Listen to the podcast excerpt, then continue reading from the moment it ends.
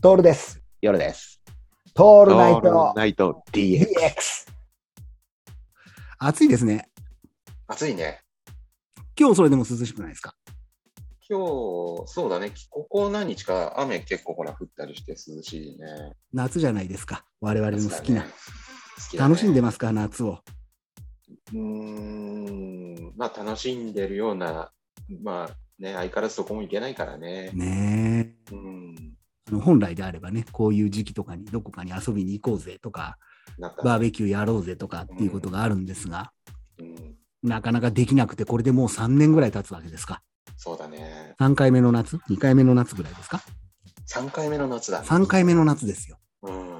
うん、まあそれでもねあのコロナは増えみたいな感じで結局みんな諦めたよねもうね、なんかなんかあのそんなにひどくなければうん。来なくていいよ病院にみたいな感じでしょ、そう、そうだね。あと自己申告で行こうぜみたいになってるよね、うんうん。もう隔離もしないし、うまくやってみたい そうだよねもうお金、お金かけられないから。あの本当本当にやべえやつだけ来てみたいな感じになってるよね、うんうん。うん。もう数数えなくていいよねそうだね。何人になったかとかさ。もうどうでもよくなっちゃうよね。ねえ検査もしなくてもよくなっちゃわない、まあ正確な情報が俺たちも分かんないからさ。うんうん、そうだね。簡単なことは言えないけど、うん、でも、なんかもうそれでいいよね。インフルエンザとかと一緒なわけでしょ？うん、で、あまりに重症だったら、その人たちを隔離するとかさ、こう、うんうん。熱い手当を与えようみたいな感じにしないと、うん本当もう、なんか軽症でもなったら最後、うん検査したら抗原検査とか PCR 検査してアウトだったらもう、もうダメなわけじゃうんうんん。そりゃそうだよね。あの、そんなことやってたら経済なんかさ、っていうか夏を楽しむことができないじゃないですか。うん、そもそもね、ね。本当だよ。もう本当にどうなってるんだろうっていうのは毎回この収録で言うんですが、な夏を楽しむことできてないわけですよ。で、かつ最近俺はこう、夏あんまり好きじゃなくて、うんうん、なぜかというとですね、こう、体がベトベトするのが好きじゃないね。どうやら。確かにね。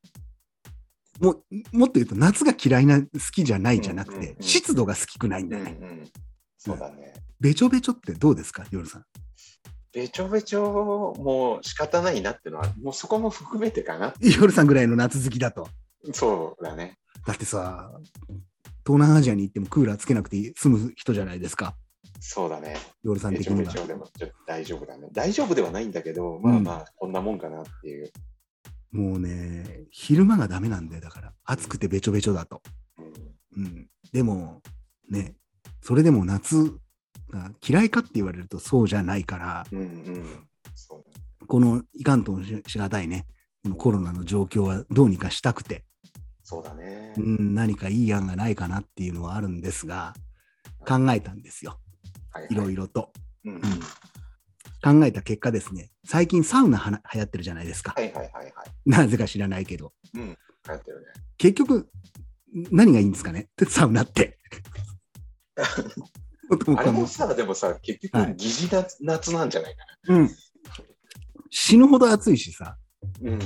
で、汗かいて、あの、あんまり好きじゃない言葉なんだけど、お水に入って、整うとか言うじゃん。っていうね、俺も好きじゃないけど。あんまり好きじゃないんだよね、あの、整うって言葉がね。うん。うんなんかこう、なんだろうね。うん揶揄しちゃいけないけど。でも結局あれ、すっきりするってことでしょ？整うって。よよくわかんないよね。だって、ほら、ロマネットとかでもさ、水風呂、水風呂、ジャブンって入ってさ、あの外気浴に行って、うん。うわーってやるの気持ちいいじゃん。うん。うん、汗かくのが気持ちいいわけじゃん。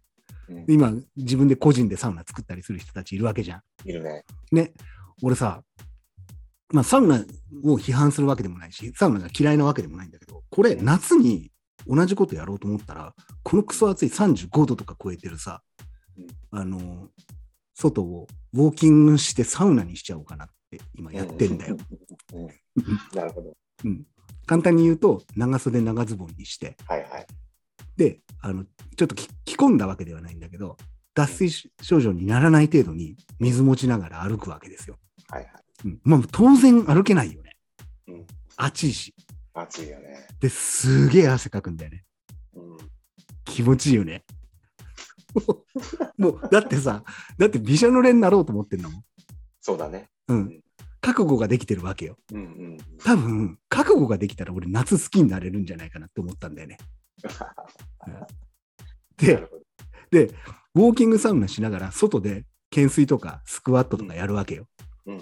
もう当然なんだけどできないのよ。回数とかも。もう息も上がっちゃうし。そうだよね。うん。で、見てるとさ、それ公園でやるんだけど、公園の管理してるおじさんたちがいるのよ。じいさんたちが。シルバーボランティアだろうね。うんうん。あの人たち、ちょこまかずっと動いてるの。えーずっとよ。花の、花の、あの、なんだろう。手入れとかさ、草取りとかやってるわけよ。水まきとか。あれ、サウナだよね。あれ、整いたいからやってんじゃない勝手なこと言っちゃいけないけど、でも、やっぱそういうことあるのかなっていうふうに、今、脳みそを切り替えてんだよね。ウォーキングサウナ。ルンルンピニ公園みたいにしゃべってね。懐かしい、ルンピニ公園ってあったね。ルンピニ公園って、あっこだよね、バンコクのうんあのオオトカゲが死ぬほどいるところだよね。そうそうそう。おじいお年じいちゃんたちとか、うんね いるね動いてるやつね。そうね。あれいるよね。ああいうところ行きたいね、またね。うんルンピニ公園あたりにも。だから、ウォーキングサウナをやりに行くんだよ、今度は。うんうんもうもう死ぬほど暑くなって、で、なおかつ、一番いいのは、それで、こう、外で水浴びするような場所があって、うんうんプールとまでは言わないんだけど、こう、なんて言うんだろう、水、うん、シャワーができるようなところが外にあるといいね。いや、いいね。最高だいいよね。うんで、日に焼けると痛いからうんや嫌なんだけど。サウナが何が嫌だってさ、うん。なんかあの変な帽子かぶってるじゃん。最近でしょ、あれ。最近だけどさ、のっぽさんみたいなやつ。つだよね。そう、のっぽさんみたいなやつ。あんなことして誰もしてなかったじゃん。してなかった、そんなのであ。れが正式ななわけじゃん。なんかそういうのあるよね。うんいや、正式はいいけど、うんそう、かっこ悪くねっていう。あれ、すっぱ坂にあれをやるわけでしょ？うんうんでもほら、なんか、なんだろう。最近、ほら、サウナに入る用のさ、服みたいなやつもあるじゃん。ああ、はいはい。うん。それを着ていくと、こう男女共用で入れるみたいなさ。全身、全身タトゥーも安心だね。そうそうそうそうそうそう。そうなんだよ。本当にそうなんだよ。うん新しい文化になってるけど、でもそれだったら外歩きゃいいんじゃねえ？のあっち田舎。そうだね。うん。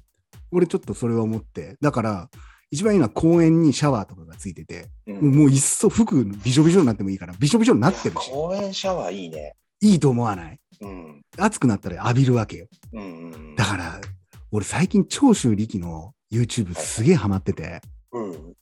あれ長州力がお自分家の屋上で水浴びるのよ。へーで、子どあの孫の子供用プールの中に浸かりながら、ただひたすら。水を浴びてるの。で、日焼けして最高。だね。いいね。最高だぞつって言ってんの。ずっと日焼けしてんの。本当に。だからもうその状況じゃない？今度は。そうだね。うん。だから今度夏、だからもうもうもう、アジアとか言ってなくて、うんあっちになんか俺たち子供用のプールと、うんうん。あと、なんだろう、園芸用のこうシャワーみたいな、水巻きみたいなやつで、外でジャブジャブやってればいい。やろうやろう。うん。ね、それやりたいじゃん。それでいいよ。ずっと暑い中で。うん。うん、で、あの、一杯やりながら、うん。で水に浸かって、暑くなったら水に浸かって。これももう,、もう永遠繰り返し。いいね。うん。やっぱ夏の新しい楽しみ方はここなんだねっていうのを。そうだね。少しか水欲しいよね。そうだね。やっぱ水は必要だよ。うん。うん。ただ暑いだけだと、そうだね。あの、気持ち悪いし、で、湿度がいくら高くても水浴びちゃえばいいんじゃないかとかっていうのがあって、ね。ううんん。だから日焼けしないように俺は長袖を着て、そこでジャブジャブやるし、夜さん日焼けが好きなんで日焼けをしながら水を浴びるっていう。そうだね。もうこれを延々繰り返す。そうすると俺たちはあの夏に、夏を好きな男になれる。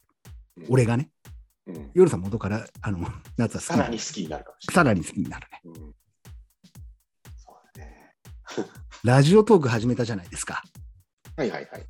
思いのほかめんどくさくてね。そうなんだ。え、その、更新作業が？で、更う新ん。作業がめんどくさいっていうのは、まあまあまあ、あの、なんだろう、ポッドキャストに慣れちゃってるからさ、うん、そっかそっかそっか。基本俺たち収録。そうなんだよ。収録して収録番組を予約投稿できるわけよ、ポッドキャストだと。うんうんうん。で、それを何本かに、か予約ができるんだけど、でもラジオトークっていうシステムは、あの、ライブ配信が基本なんだよね。そうか、そうか、うん。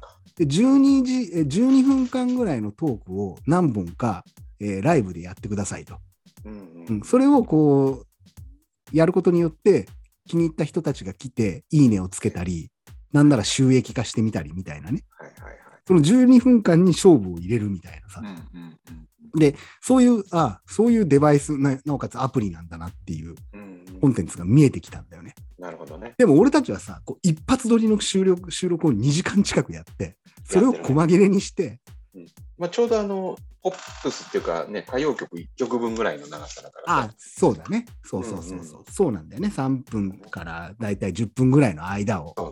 やるじゃないですかう。んうん。で、このめんどくささの理由が予約投稿がパソコンからできないってことなのよ。ああ、そううん。完全にスマホっていうデバイスにアジャストされてるから、なるほど、なるほど。うん。あのー慣れないんだろうね。もうこの時点でさ、この時点ですよ。うんあの、俺たちが、こう、ポッドキャストっていうメディアにうんきちんと取り込まれてんだなっていうことが。一つ見えてきたんだよね。うんうん。あの、5、6年前は、ポッドキャストなんて、まあ、聞く方はあったんだけど、配信する方になるとは考えないよね。考えないじゃん。うん。うん。ましてや、こう、YouTube は、まあ、前やってたけど、はいはい。それだってやることは考えられなかったんだけど、まあ、いつか来るとは思ったんだけど、うんで、ここで学ぶべきなのはさ、こう、ラジオトークっていう新しいものがもうめんどくさくなっているっていうね、うんうんおじさん化してるんだよね。うん。うん。すごくないですか？ねこの、なんて言うんだろう、速さというかさ、こう、世の中のスピード感と自分たちがずれていくっていうのが、うん。インターネットの中にあったとしてもずれていくっていう、これ、そうだね。あるんだなっていうのがあって、おまあ、おそらくこういうのは解決されていくんだろうね。ラジオでラ多分いいとこ取りでさ、お互い多分こうんうなるよね。だから、うん。最初さ、ほら、ツイッターがあってさ、うん。フェイスブックなってみたりさ、うん LINE をあ何が違うんだよっていう、でさ、うんみんなあたふたしたじゃん。はいはいはいはい、だけどはい結局なんかお互い同じようなこと始めたりさ、うん。で、だんだんこう住み分けがでできてくるよね、多分ああ、なるほど。うん。だからそうなるまでにはやっぱ時間かかるよね、特に。みたいなおじさんは。ああ、やっぱそうなんだよね。うん、若いやつらは多分もう、もうポッドキャストじゃねえよっつって、うんうんうん。どんどんどんどんね。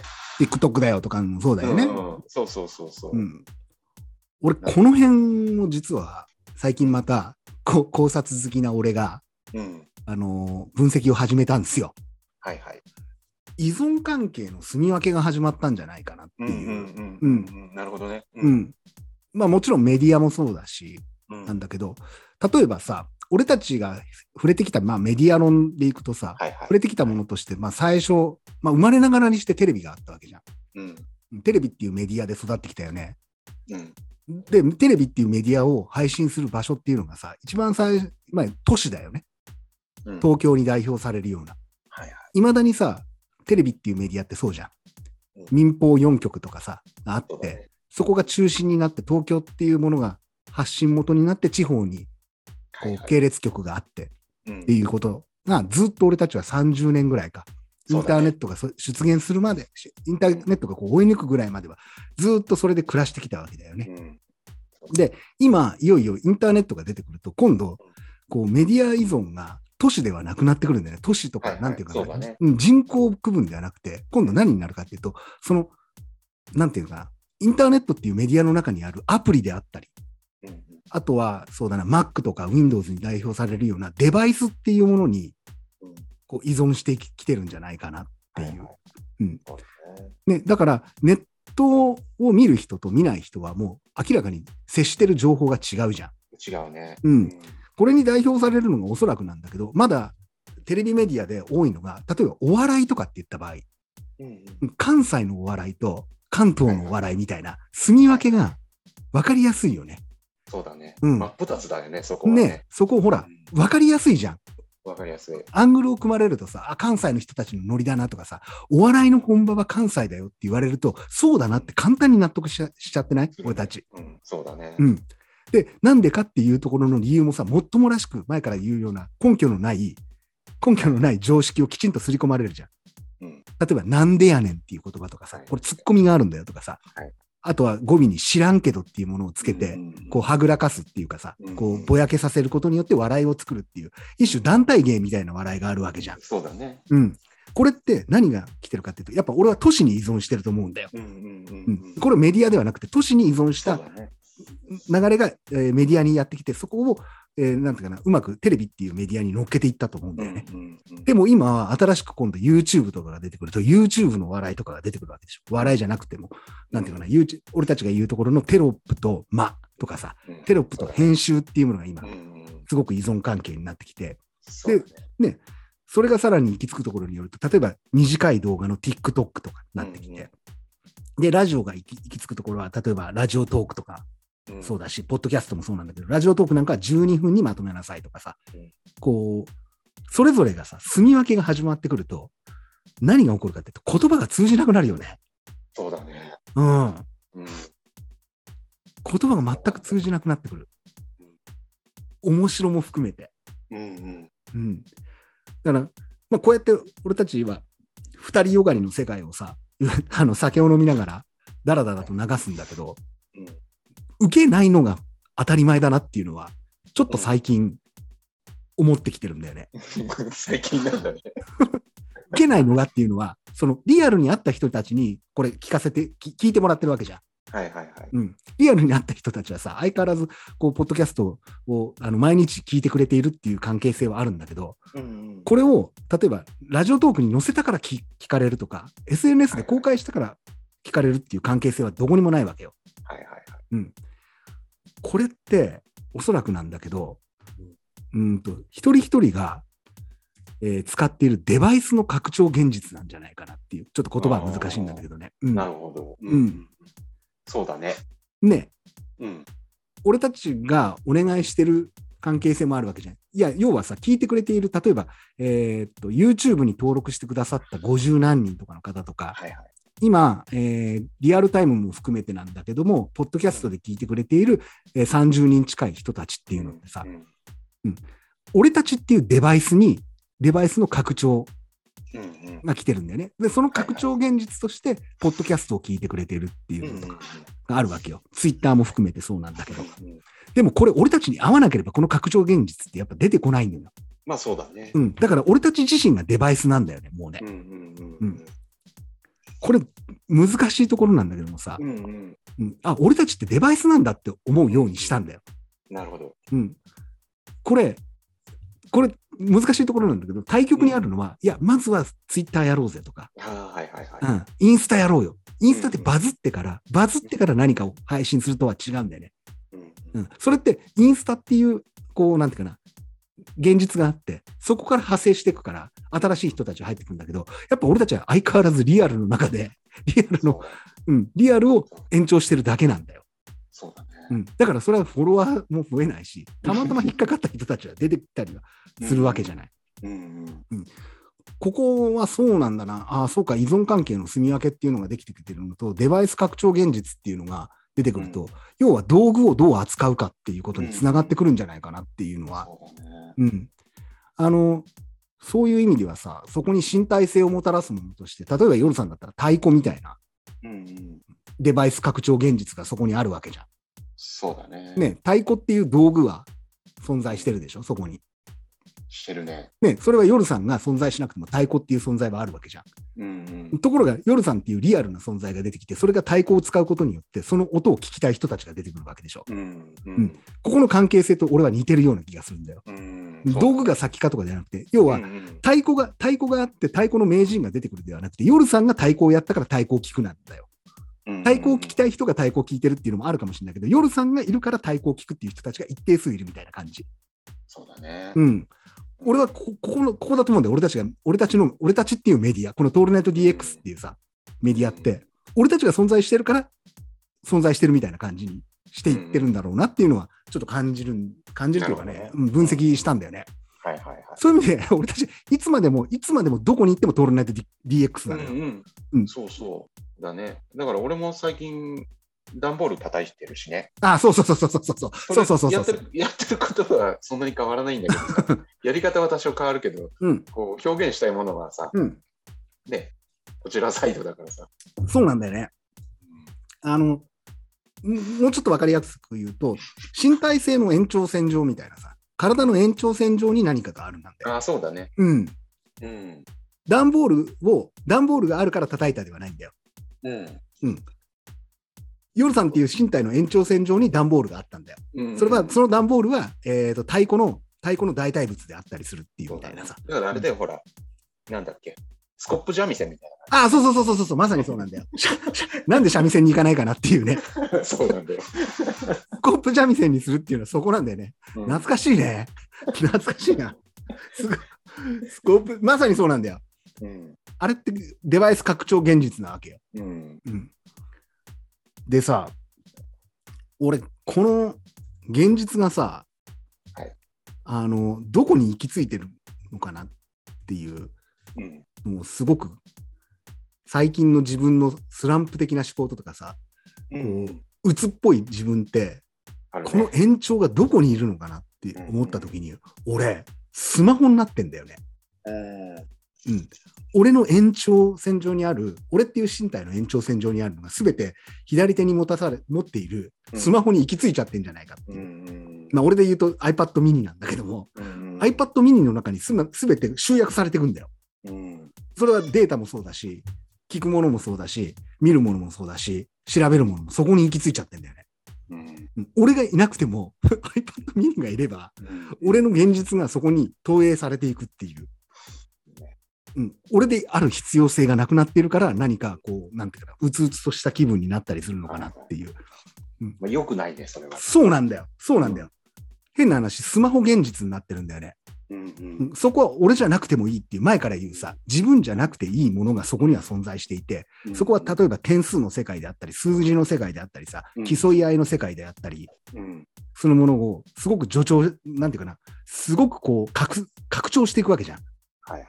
うん。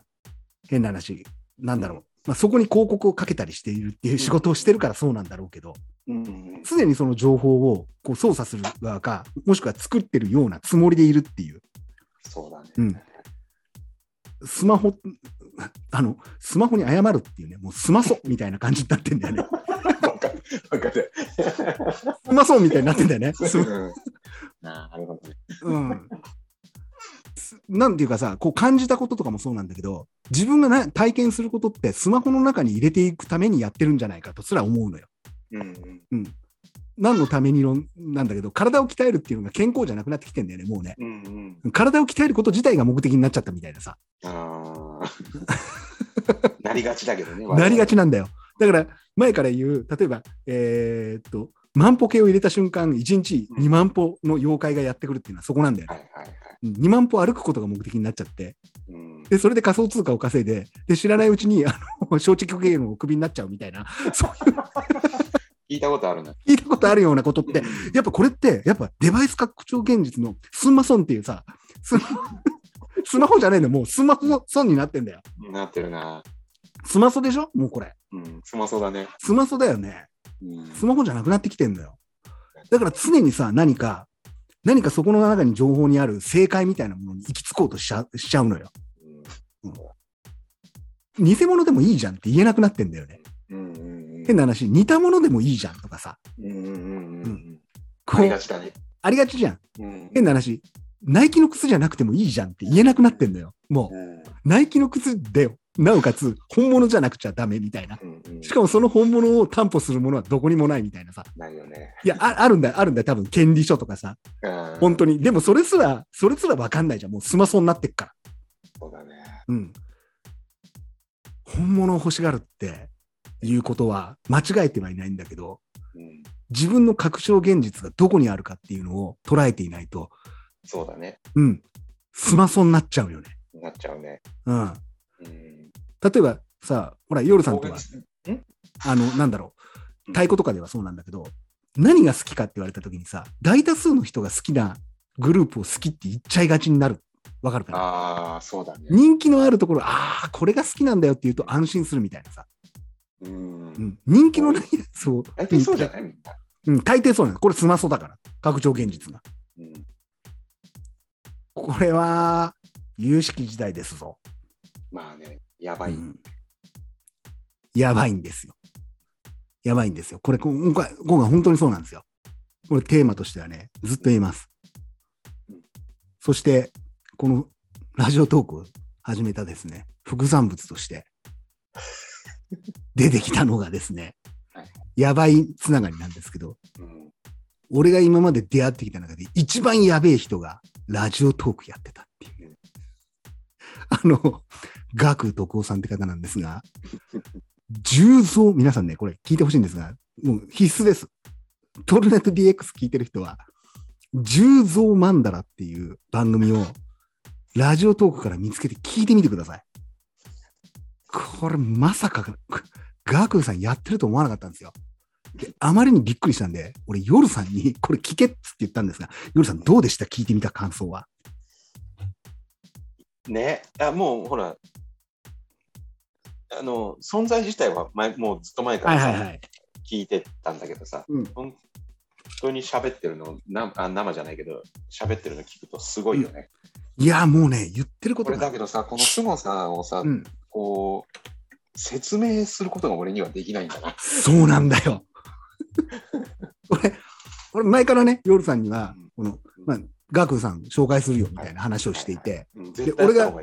そう、絶対会った方がいいよって言うんだけど、会った方がいいよって言う、言うほど怪しくなってくるっていう。うんうん。で、ね、紹介は絶対しづらいよね。そうなんだよ。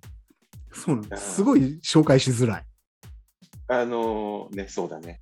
ううんん、難しい聞き手っていうか、その、どう捉えるかだよね。そうなんだよね。うんただ、聞いてほしいなっていう、ちょっとうんうんあるから、ここはちょっと賭けなんだけど、トールネット DX でこういうことをレコメンドするのはどうかとは思うんだけども、うんうんでも、俺たちが捉えていることとか、やりてえことの延長線上にはこの人いるんだろうなっていう、うん俺らが切り開きたい荒野の道の先にいるんじゃないかなみたいなさ。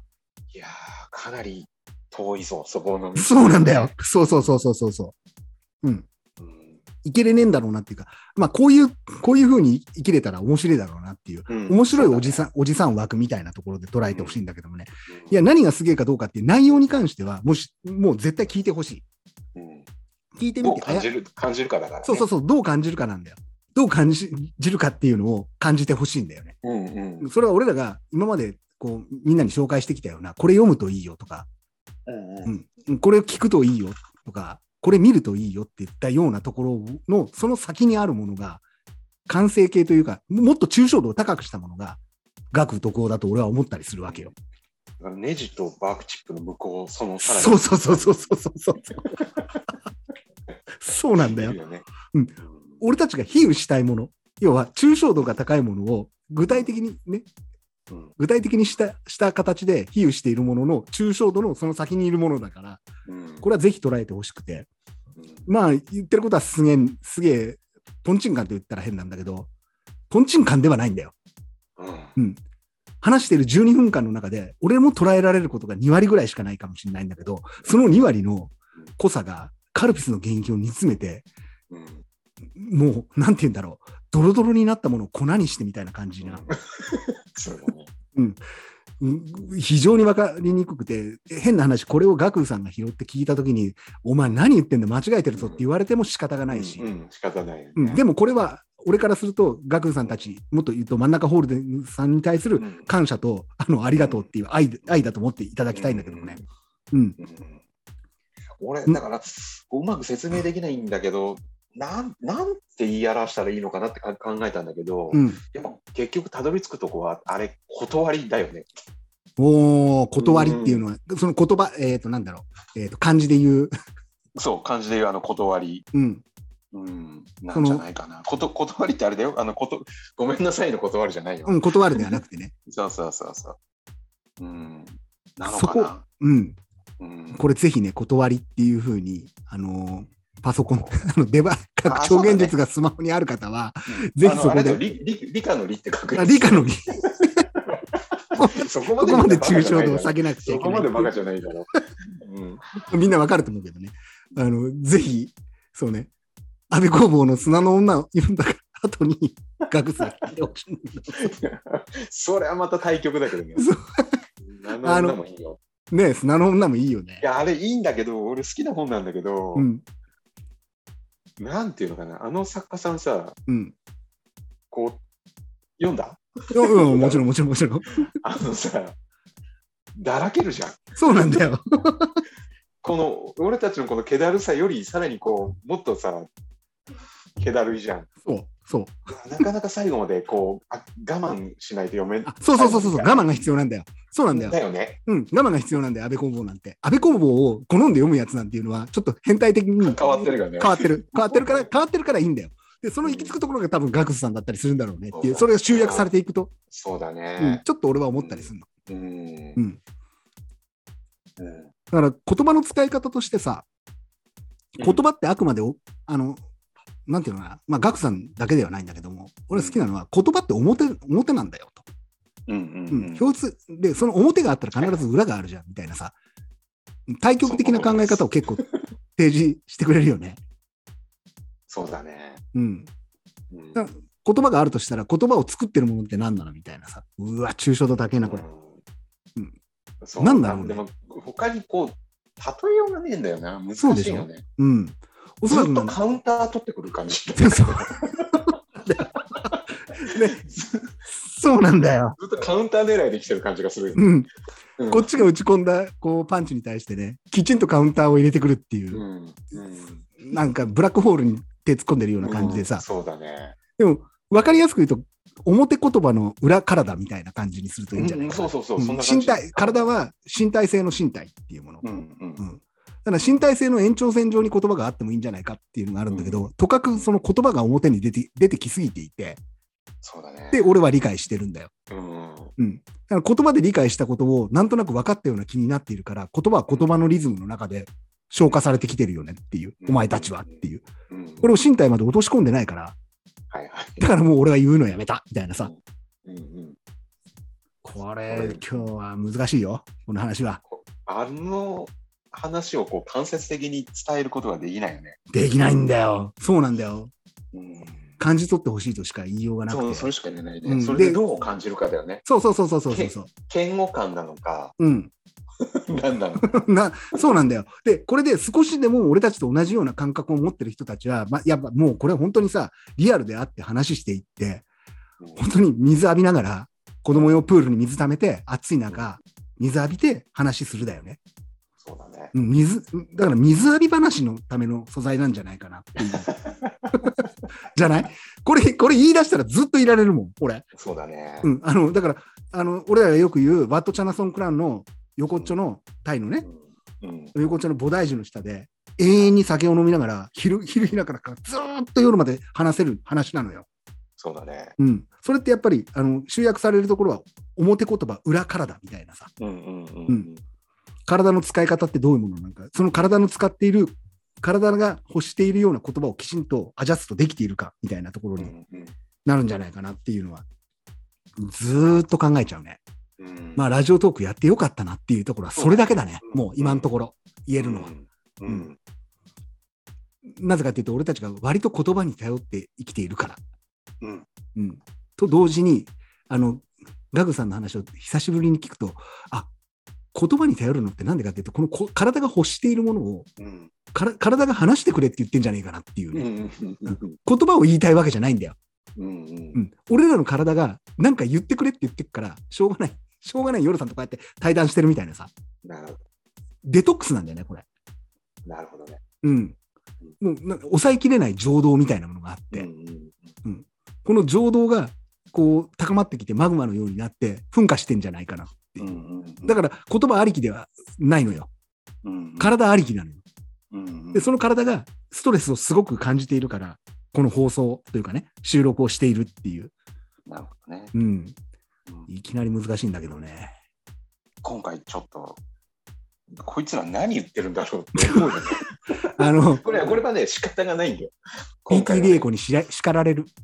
うん。相変わらずじじども二人で。これはね二人わそうわけわかんねえ体の体の使い方のプロじゃない。そう、体の使い方のプロの PT 玲子に対してですね、からですね、クレームが来る。お前ら言ってくことほぼ違うから。つって。仕方ないね。うんニアリーイコールで不正解が出てるよって言われる。そうか、怒られちゃうね。そうなんだよね、そうなんだよね、そうやって考えちゃうんだけど、全部罰みたいなさ。それはそれでご褒美になっちゃうからね。二人、うんあの、九九で言うと二人がすになってんだよね、俺たち。スマソと一緒じゃん。そうそう、スマソと一緒。二人がすになってんだよ。そんくらい違うんだよな。うんこんなんがあったからさ、俺、体の使い方をもう一度習おうと思ってね。うんうんまあ、PTA リエコリエコもそうなんだけども、うん。うん彼女に施術してもらった時に、前も言ったかもしれないんだけど、うんこう、なんていうかな、今までの体の状態みたいなものとか、うん。過去にあった体の経験みたいなものを言われてさ、うん。岡谷で事故にあったよとかでもそうなんだけども、そういうことをこう、なんていうかな、言葉にしてもらって、うん。ことの安心感っていうかさ、うん。うん、自分ではなんとなく気づいていたんだけども、専門的な目で見見てもらえることの安心感っていうのがあって、なるほどね。うん、で、なおかつ、ここ、えーなんだろう、さっき言ったような、体が何を欲しているのかとか、体の使い方とかさ、うん。うん。あのーこれに疑問、疑問というか、前から興味はあるわけですよ、うん。身体性の延長線上で。うん。だから、なんで俺はこんなにウェイトトレーニングやってるにもかかわらず、トレーニングしてる途中に俺は手を抜くんだよね。うん。負荷をかけるのが目的じゃん。うん。でも手を抜いてんだよ。うんこう苦しいことをしようとしていないっていうかさ、うんここれも難しいんだけど、手を抜くって何かっていうと、例えば10キロの重りを丁寧に持ち上げるとかしなくなるのよ。うんうんもっと言うと、10キロじゃダメだみたいな。30キロにしなくちゃいけないとか、100キロにしなくちゃいけないとか、これって俺は、俺の言葉で言うと手を抜いてることだと思うのよ。はいはい。10キロをきちんと、きちんと体で受け止めるっていうさ、うんそれができないから、うん重さっていう分かりやすい基準に逃げてるような気がしてきちゃったのよ。うんなるほどね。もっと言うと、10キロとかっていうことを言われなくても、自分の体を限界まで追い込めればいいわけでしょ。うんうん理論的には。うん目の前に壁があったら、その壁を押すことによって筋力をこう高めたりすることができればいいわけじゃん。はいはい。うん。ね。でも、でも人って業が深いからさ、うん常に300キロとか目指しちゃうわけじゃん。そうだね。これにはね、嫌気がさしてきたんだよね、多分うね。ん。だから、俺、体の使い方に習いたくなって、うんじゃあそういうのを教えてくれる人いるのかな？うん。もっと言うと、そういうことを専門的にずっとやってる人いるんじゃないかなっていうのを探してたのよ。うん。だから、で常に合気道とかさ、うん。合気道のさ、あの YouTube とか見るとすげえじゃん。すごいね。本当かよっていううんさ、うんうん。屈強な男の人たちがさ、こうちっちゃい塩田剛造にぶん投げられるとかさ、ぶん投げられるね。うん。あれ、あれどう夜さん。どう思う？ああいうの見ていて。いや、いろいろこう、突っ込みどころはね。ねえ、うん。本当かよって思うんだけど、もうこれもさ、俺の頭で言うと体験しなくちゃいけないからっつって、はいはい。で、探してたらやっぱいたんだよね。うんたまたまつてを頼ってたら、福岡にいて、うんこれも名前出しちゃうんだけど、白川光さんっつってさ、うん名もなき武術っていうのを教えてる人がいてさ、ああ、俺、徹から聞いたな。ああうんうん。まあ、まあ、白川さんに関してはもう今お友達みたいな感じで付き合わせてありがたいことにね、うん。もらってるから、俺あまりにそのガクさんの話とかもそうなんだけど、か体の感覚として気持ち悪くなったから、うん。福岡行ってきたんだよね、うんうん。弾丸で。うんうん。結論からするとね、うん。すげえよかった。うんうん。どう良かったかっていうとさ、こう、術と、術と技っていうものの違いみたいなものを教えてもらったのよ。うんうんうん技っていうのは、例えばこう、ね、みんなができるようになる、こうんう、システムみたいなものと。はいはいでも術っていうのは、それ、その技を使う前の段階だ、みたいな話なんだよ。俺の拙い感じでいくと。で技っていうのは、こうやってやるといいですよっていう形があると。でも術っていうのは、例えば骨とか、ね、皮膚とかっていうものを使うっていう、うんそこで力を出すみたいなものがあって、これは自然の中で本当はできていたことなんだけど、どんどんどんどんこう、えーと人間が発達して都市型になってきて、普通に生きていると、それが使えなくなってくると。例えば車に乗った瞬間に歩くっていうことの機能が、えー術が使えなくなったりだとかうんっていうのかな？うん。うんうんそういう説明を受けて、で、あの、この延長線上で行ってさ、俺さ、すげえ経験だなと思ったことがあってさ、うん俺さ、夜さんとさ、一緒にさ、高知に行ったじゃん。覚えてます？いや、もちろん覚えてますよ。高知に行ったじゃないですか。で、別にさ、であれってもうさ、当時ほら、一緒に行こうぜっつって、広め市場に行ってさ、いたね。ね、行って、まあ、とにかくお酒を飲むっていう旅を、旅をしたわけですよ。ね。高知県に行って。で、あの時さ、俺さ、その、福岡行った時に思い出したんだけど、高知の広め、広め市場でさ、腕相撲やったよね。やったね。あの、インド料理屋のはいはいはい。あそこで、腕相撲やってたね。腕相撲やったよね。しかもさ、俺も酔っ払ってて覚えてねえんだけど、その、うんあ、この広め市場っていう雰囲気がそうさせたんだろうけどさ、うんその、学生ぐらいのあんちゃんたちがいて、はいはいはい。その人たちがすごい盛り上がっていて、で、隣の、あの、おじさんたちと仲良くなってみたいな。うんうんで兄ちゃん腕太いねみたいな話になって、うんうんうん腕相撲やろうぜみたいな話になったじゃん。なった。全然こう、体格がすごく優れてる人ではないんだけど、そのおじさんがめちゃくちゃ腕相撲強いみたいな。めちゃめちゃ強いってね。うん。で、俺も当時さ、ほら、トレーニングしてた真っ盛りの時だだったから、うんね。ね、店の中のノリで、うん。腕太いから腕相撲やろうよ。嫌だなと思ったんだけど、やったね。やったじゃん。うんそして、まあ結果としてはボロ負けですよ。うん。全く勝てないっていうかさ、もう、うんあれ、俺は握った時、瞬間に思ったんだけど、動かないんだよ、もう。うんうん。その、なんていうかな、さっき言った、えっ、と、ウエイトトレーニングとかで持ち上げるとかじゃなくて、もう壁を押してるような感じだったんだよね。うんうんうん。もう動かないものを動かそうとしてるっていう感じ、わかるかな？うん。もう。うん動かないものなんだよ。うんもっと言うと地球を動かそうっていうぐらい、はいはいはい。全くびくともしないの。うんそれが術だっつんだよ。なるほどね。うん。白川さんに言わせると、林さん、それはね、術使われたよと。うん。そうかと。なるほどね。じゃあ、それやりましょうかって言われて、うんうん白川さんのところの道場、道場というかオフィスなんだけど、オフィスでね、じゃあ今からやりますよって言って、やったら本当に動かないのよ。うん。で、白川さんなんか俺の体重の半分ぐらいしかなくて、うん。体重は。まあ背は、背は俺と同じぐらいなんだけど、うんもう本当に細身の体で、でもしなやかなうん。体で、で、なんで動かないかっていうと、今動物の力を使ったみたいな。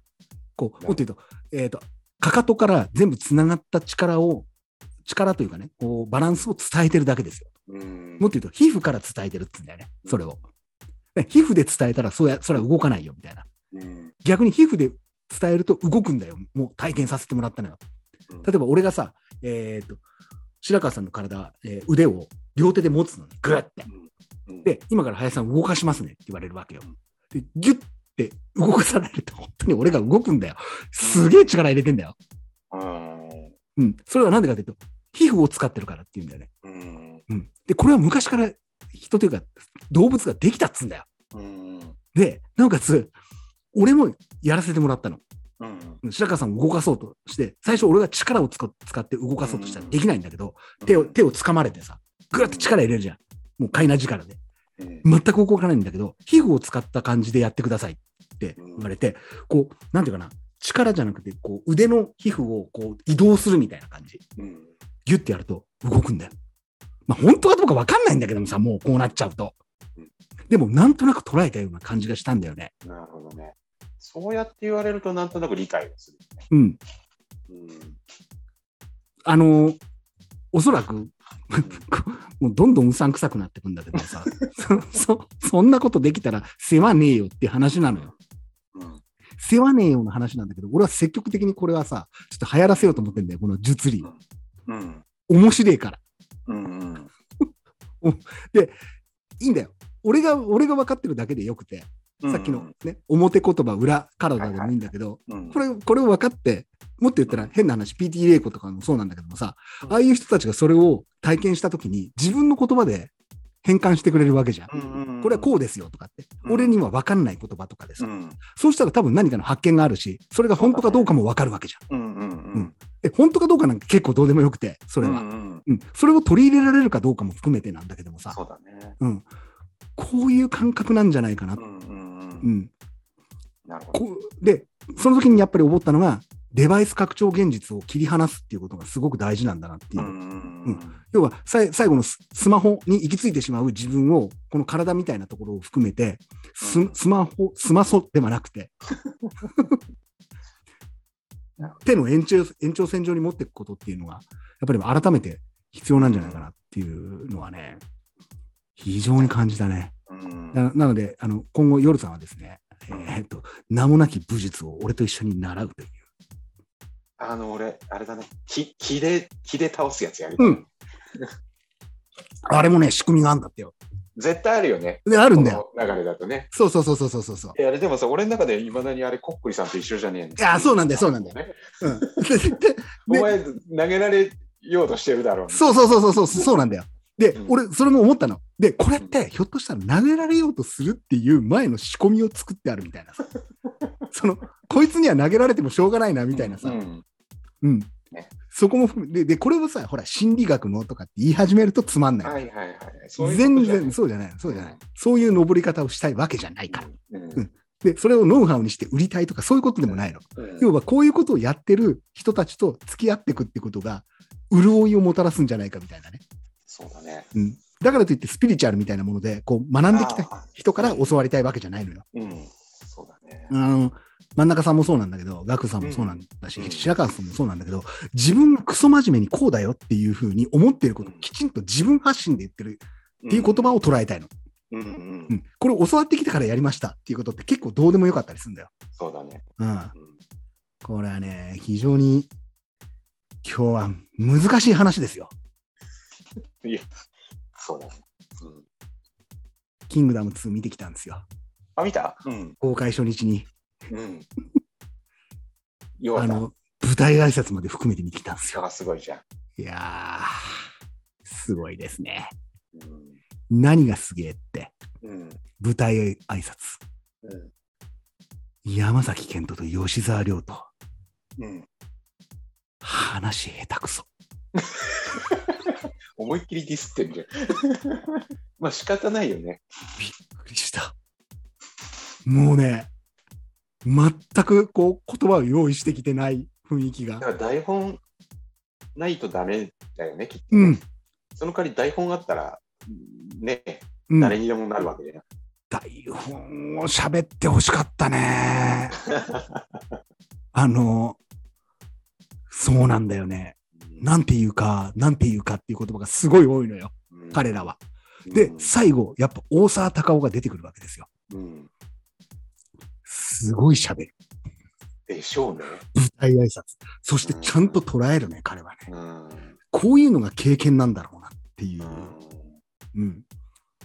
あとはまあ、劇場で見てくれればいいかな。うん俺、前日にさ、前日か、まあ、当日も含めてなんだけど、うん大体映画のこの場面、標高が出てきて、こうやって戦うなっていう場面を全部アニメで予習してったんだよね。うんうんうん教会が今回出てきて、はいはい。うん。で、教会のあの下りとかどうすんだろうっていう、うんあ結構尺を取るじゃん。うんうん、どうすんだろうなっていうのもきちんといいいい感じでね、あ映画的にエンターテインメントとしてまとまってるなっていう、うんいい尺の中で収めてくれたから、ここは全く問題なかったんだよ。うん問題 なかったんだけど、最後の舞台挨拶で、お、そうかと。うん。こう来たかみたいな、うん、のはうん出てきたっていうのと、最後にですね、特典映像を出してくれるんですよ。ほいほいキングダム3。もう作ってあります。あ、そうなんだ。はい。えー、キングダム3作ってあるんですよ。次は学科隊とかも出てくるのか出てきますね。いや学科隊まではまだ来るかどうか、ちょな。っとまだ行く行かないか。黄本も含めて、ちょっとまだわかんないですよ。まだか。まだ先か。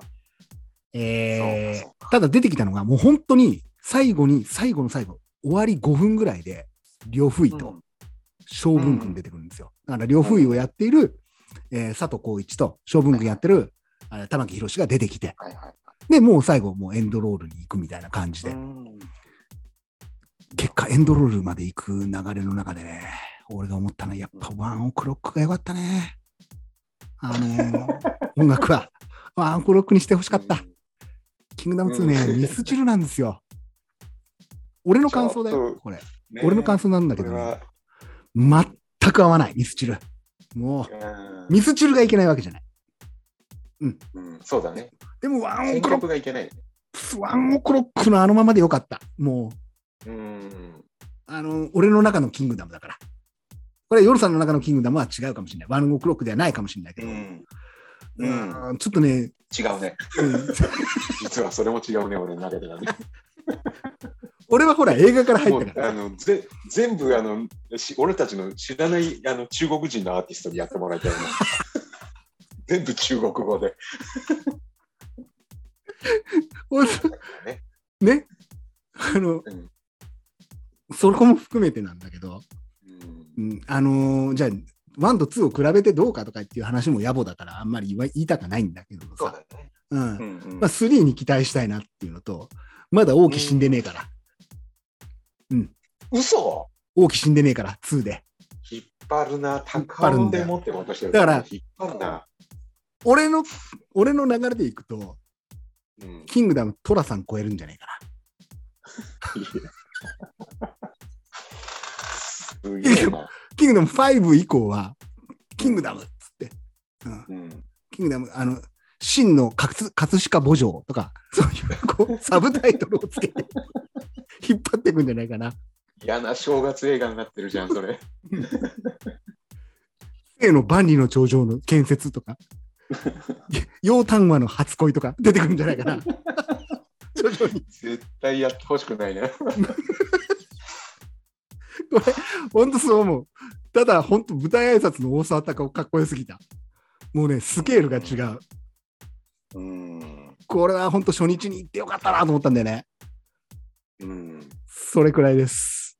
なるほど。うん、3やりますから。3でやっと、だからまだ分かんないんだよね。リ俺たちの大好きな李牧が誰になるか分かんない。そうだね、そっか。俺もそこまでいかないよね、やっぱうね。ん。まあだから、あれだよね、そういう部分ではちゃんと丁寧に作ってるよね。作ってる作ってる。最近のほら、ね、映画にしするとさ、もう忙しいじゃん。うんそうなんだよ。そうそそうそうそうそう。丁寧に作ってないから面白くないじゃん。そう。だからうん今回はフィーチャリング協会ですよ。うんそういうことか。そうそう。協会が出てきてっていうのと、うんあと、標高将軍ね。豊川悦司、はいいい顔してる。いい顔してる、本当に。もうね、あの、ぜひ見てほしいんだけど、全部ネタバレで言うんだけど、一番いいシーンが、標高と豊川悦司と王毅、うん高尾パイセンが夕日見ながらうん話する。このシーンは夜さん夕日好きだからね。うん、ね。ちょっと、これも、ぜひ、そこまでは寝てていいから。いろいろ言わないで。いろいろ言わないで。そのシーンだけ見て、もう本当に。なるほどね。うん。だから、いよいよ大きな、だから、キングダム3で大きが、いよいようん、シーンに渡して、うん、うんう。ん、ここが、くらいじゃない？なるほどね。うん。芸術鑑賞が深まってるんですよ。うん、うん。ミス最後見てきたんですよ、俺。ああ。舞台で久しぶりに。うん。3回目なんだよね。そうだよね。うん。3回目のミス最後。1回目は松本で見たんだよ。うん。松本の芸術劇場の、あの、2階席から見たんだよね。うん、うん。で、2回目は映画で見たんだよ。ああ、映これ画だったんだ。うんアマゾンプライムとかにもあるから、ぜひ、ぜひ、ミス・サイゴンの映画見てください。これはロンドン公演で、外国の方たちがやってるんだけど、すげえいいから。うん。もうミス・サイゴンは本当にこのロンドン公演が完成形じゃないかなっていうぐらい。うん。で、ミス・サイゴンじゃないですか。僕ら、ヨルさんもそうなんですが、サイゴン行ってるじゃないですか。言ってますね。要はね、俺らが行ってるところが全部舞台になってるの。うん。サイゴンが舞台になり、サイゴンからの流れでバンコクが舞台になってるんですよ。なるほど。で、がバンコクのゴーゴーバーが舞台になってるんで、要はソイカー、ソイカーボーイのあの通りが舞台になってるんですよ。僕らの大好きな、なるほど。うん、クレイジーガールが本当に、本当に舞台になってなってるんですよ。分かるところに行ってる感が満点なんですよ。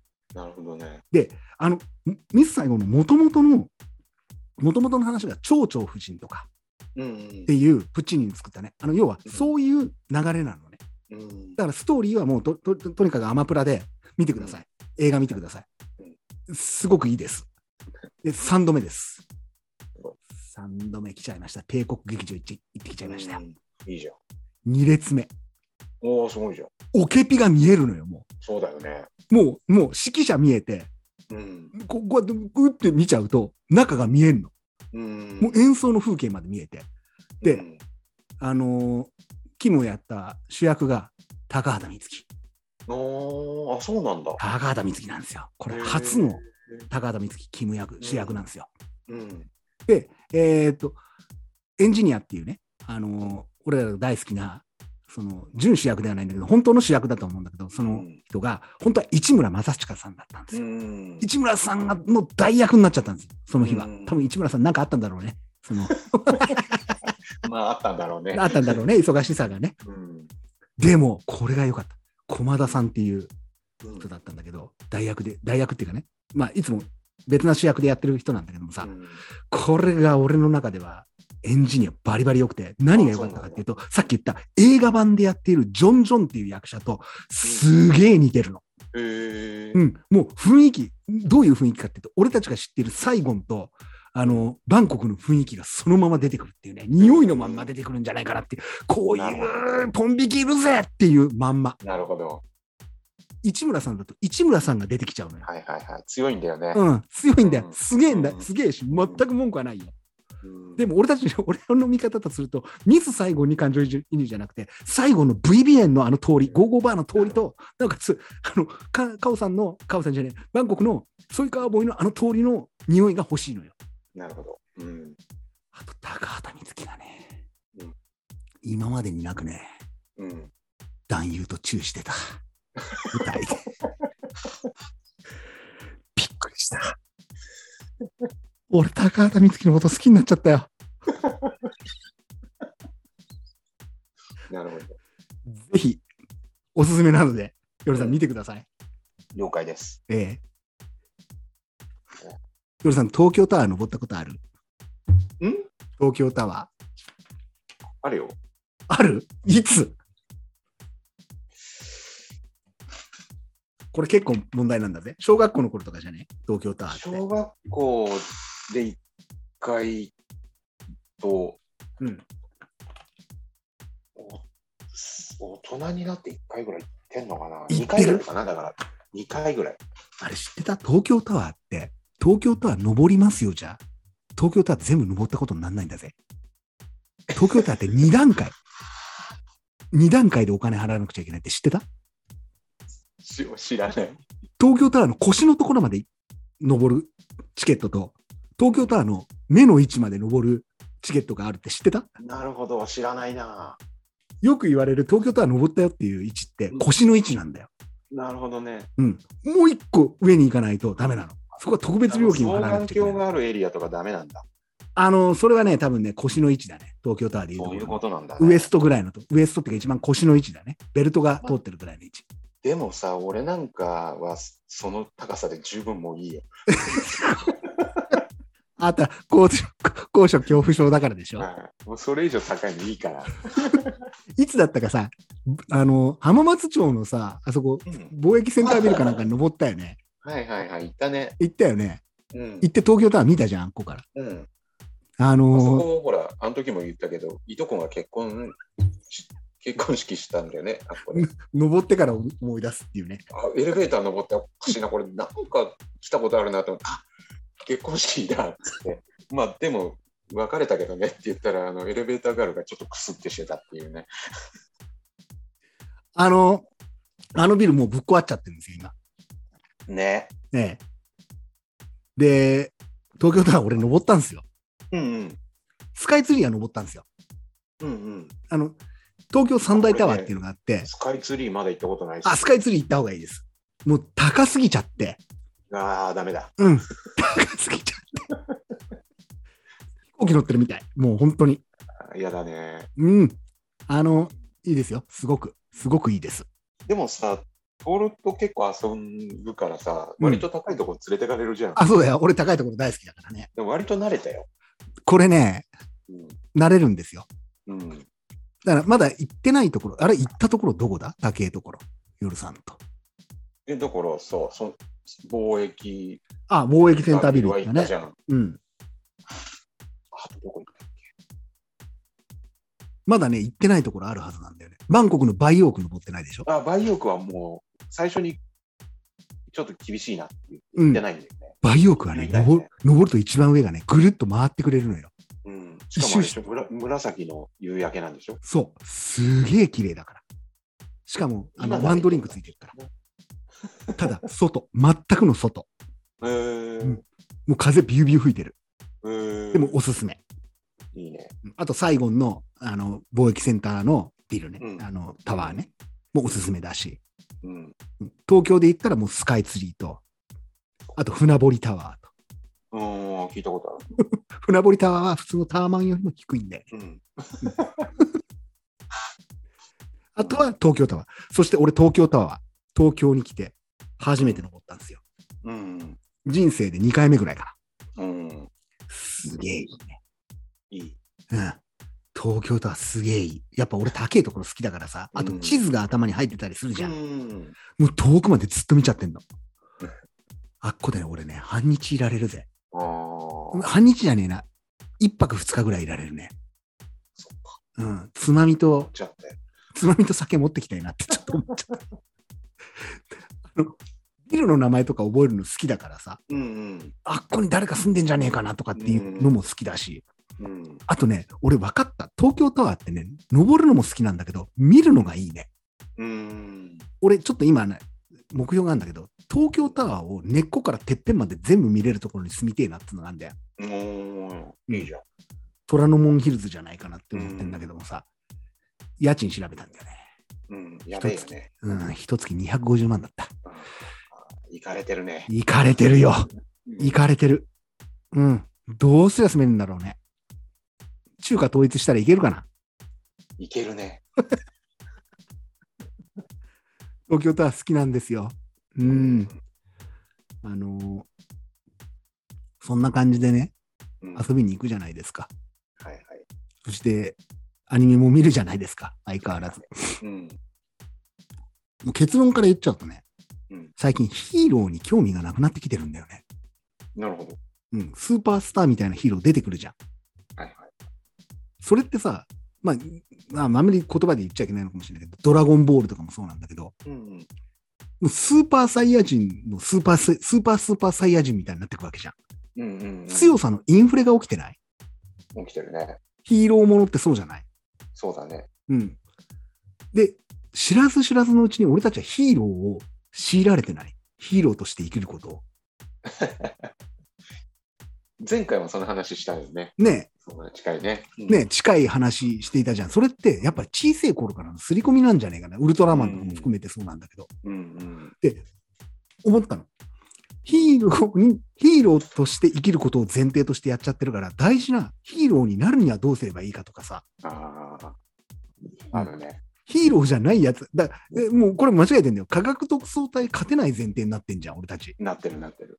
でも科学特捜隊が勝てるためには、勝つためにはどうすればいいかってこと考えてなくない？考えてない。そこはね。これさ、うん。大事なことだよね。いや、結構大事だよ。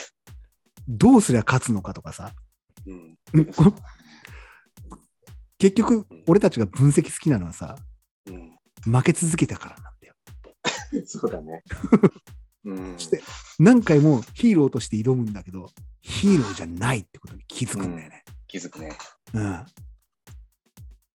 だから、ヒーローに興味がなくなってきてん。のよ。うん。うん。だから常に勝ち方みたいなものをさ、うん。こう、分析するわけじゃないですか。しますね。うん。で、えーっと、元も子もないんだけど、分析すればするほど、うん。色合いがなくなってくって言ったら変だけど、うん。そのセオリーを、セオリーを見つけちゃったら最後、あ、こんなもんかって思っちゃわない？うん。うん。そうだね。うん。あ、こうやってやれば勝てるんだなとかっていうことってないですか？勝ち方、勝ち方、評価のされ方もそうなんですが。はいはいはい。うん。そして、あまりに行き着くところそれやっちゃうと、うんうん、そうだな。例えば曲を作るとかでもそうなんだけど、ここで、ここで見せ場を持ってくるとかでもそうなんだけど、セオリー通りになってっちゃうんだよね。分析しすぎちゃうと。ああ。そうだね。うんで、ここ、本当矛盾してるかもしれないけど、ヒーローになれないからこそそうなってくんじゃないかな、みたいな。ねいっそヒーローになればいいのにね。うん。なれなくなってるね。なでも、うん、ならない前提のかっこよさを探すよね。そうなんだよ。一番難しくない？でも。うん、だからさ、俺、前回、あの、ほら、裏拍はいはいはいはいこんなに心地いいんだろはいうっていう話になったじゃんね。はい。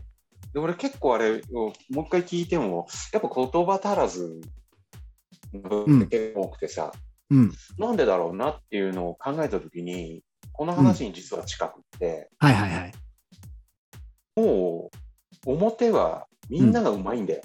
うんうんうん。うんだけど裏どべたくそなんだよ。なるほど、なるほど。だからっていうのも一つあるかなっていうのがある。ほうほうほうほう。まだみんないない。表表うまいけど裏下手くそだからうん。じゃあ俺は裏をめちゃめちゃうまくなってやろうかなっていうんうんううんうん考えが絶対あったんだよね。うん。うん、一つね。それポジション取りだよね。だから。もちろんもちろんポジション取りも含めてね。うん、ヒーローがいないところだよね、そこね。そうそうそうそう。裏のヒーロ裏のヒーローだよね。ー。うんうん、でもね、裏のヒーローはね、すあの見えない人が多いから、うんうんうん。注目されないんですよ。ヒーローがいるかどうかわかんないってやつ。そうそうそうそう。よくわかんないけど、なんかいるだかいいないだかわかんない。でも、ね、それが、それでいいんじゃないかな。それが俺裏なんだと思うんだよね。さ、見えないからさ、あの人いいないい人なんだよねっていう、だけどずっと黙ってるからいい人かどうかもわかんない人だよね、それって。そうそうそう。うんあの人、時々しか見ないけど、なんか全裸だよね、みたいな。そう思ってたんじゃないかね。もうそうなってくるとさ、モブキャラになってさ、うん。目立ってないんだけどいなきゃいけない人になるしかなくない？うん。でもそれがいるから味があるみたいなさ。そうそうそうそうそう。だって、そう、裏拍でさ、手拍子取っちゃうんだよ。うん。かっこつけてるように見えるんだよね。俺が、俺に。俺が俺にね。いや、いいんだよ。でもわかるこれその付け方は。かっこつけてるように見えちゃう。でも知らないうちに裏で手拍子してんだよ。うん。タンタンタンタンじゃなくて、んた、んた、んた、んたになってんだよ。はいはい。自分は。それが心地がいいから。うんうんだから、なんだろうな。うん。ね、この間も話したけども、表はある、溢れてるんだ けどさ、海海外だとさ、海外とかはほら、はいはい。違う、こことは違う文化だとさ、うん。裏で。うん。そうね。こに対するやっぱ憧れもある。あるね。うん。うん弱い50にしてね、だからこ僕らそ、。その新鮮に感じるのかな？すげえ答え合わせをしてるんだけどさ。でもさ、俺思ったんだよね。俺らにも、この日本民族というかさ、うん、根源的なところで裏が気持ちいいっていうのってない？白で言うと。手を打ったなりするの。いと思うよ。ないのか？根本的にないと思うんだよ。ねえのか？ねえからこんなに気持ちいいのか？そう、だからそこ逆を言うとない、ない、だって学校で教わってないんだもん。おー、学校の音楽の授業で裏拍教えてくれないんだよ。そうなぜなら、うんなぜなら学校で教えてくれる曲に、ね、この間ほら太鼓の話もしたけどさ、はいはいはいは表の拍の曲しかないんで、い。なるほど。裏拍フューチャーの曲がないんだよね。なるほどね。だから、新鮮で、こう、興味が湧くんだよ、俺たちは。あだけど、普通の感覚の人たちはさ、興味湧かないんだよ。そこに疑問を感じないんだよ。ーなるほどなるほど。こんなに表で溢れてるっていうことを前回言いたかったんだよね。回収してんじゃん。本当に本当に。うんうん。何回か前聞いて、みんな。もう本当に。うんもしくは長尺版で答え合わせして。そうだね。何を言ってるのかね。うん。うん。これさ、あの、自由と野放図っていうはい言葉を最近コピーで書いた経験がありまして、恥ずかしいんですけど、検索してほしくないんですけど、うん多分俺が初めてなのかな。自由と野放図。うん自由っていうものを語ろうとしたときに、必ずそこには不自由っていうものがあって、その不自由は何かっていうと、自由を許さないと言ったら変だけども、こう自由を作るための不自由なんだよね。不自由があるんじゃなくて、自由を作るために不自由がある。この不自由を型っていううん言葉で言い換えると、例えば今の白で言うとさうん、表白っていうものを不自由っていううん言葉にするとするじゃないですか。そこに型があるわけですよはい。そして、えーと、日本の教育ではそれを教えるわけですよ。うんそこから外れた時に自由ってあるんだけど、それは自由なんではなくて、表の逆のあえー裏、裏の裏拍になるんじゃないかな、みたいな。なるそうだね。ううんでもこれ、野放図にしちゃうとどうなるかっていうと、うん表もない、表も教わってないし、裏も、うん表も教わってないから、裏の存在も知らない。はい。ただ、裏に、たまたま裏に来ることができたみたいな人もいるかもしれないみたい や、いな。いるよ。うん大体そうだぜ。うんで、ただ、ただ、それって再現性がないから子供の絵と一緒なのよ。うんうん野放図なのよ。うんうんうん。で、野放図が感動を生むかっていうと、知らないうちに俺たちは野放図を知らない、えっ、と、もっと言うと、秩序の方に持っていかれるから、野放図っていう能力を削られていくのよ。なるほど。社会で生活してると。はいはい。だから自由と野放図は絶対違うっていうのは、社会で暮らしていたら絶対に野放図はなくなってくんだよ。だから子供の絵が感動を生まなくなるっていうのはそこなんだよ。うんうんうんっていう文 章なるほどね。文章をそれはちょっと新しい見方だね。うん、1万字ぐらい書いたんだけどもさ、書いていて思ったんだよね。うん。ああ、なるほどなっていう。子供たちが描く絵とピカソの絵ってそんなに変わんねえじゃんみたいなことを言う人たちって、野放図と自由を一緒にしちゃってんだよ。なるほどね。うんん要は青の時代を経た、えーとピカソがあれを描くから、ゲルニカを描くからすごいみたいな。うんうんゲルニカの 時系列はわかんないけどね。うんうんううんん。でもその辺っていうのって、今の裏拍っていうのとうん似てんじゃねえかなっていう。なるほどねう。ん。自由を奪われる。要は表拍っていうものだけをずっと教えられた俺たちは、うん不自由、か型と、型としての不自由を教えてもらっているからこそ、うんそこからの自由を求めて裏拍っていうきちんとした、えっ、と、別なポジションを取れるんじゃないかなっうんていうのは感じるね。うんうん。ここがないと本当にずっと野放図になっちゃうよ。ねでも野放図をやりすぎると、いいや、野放図をやりすぎるとって言ってないんだけどさ、野放図は評価されないんだよ。そうだね。うん。だってそんなんよか、良ければさ、なんだっていいじゃん。うん芸術になんねえもん。うんうん芸術なんねえでも俺たちがやってるのはそういうことなんだけ見 なくの大津なんだけどさ、それ言っちゃうとだよ。ど。言うとね。うん。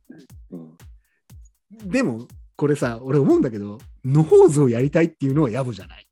それは野暮だね。野暮だよね。野放図で行きたいみたいなさ、野放図で行きたいっていう人に対して、それすごい野放図ですよねって言ったら、怒るんだよ。それは良くないね。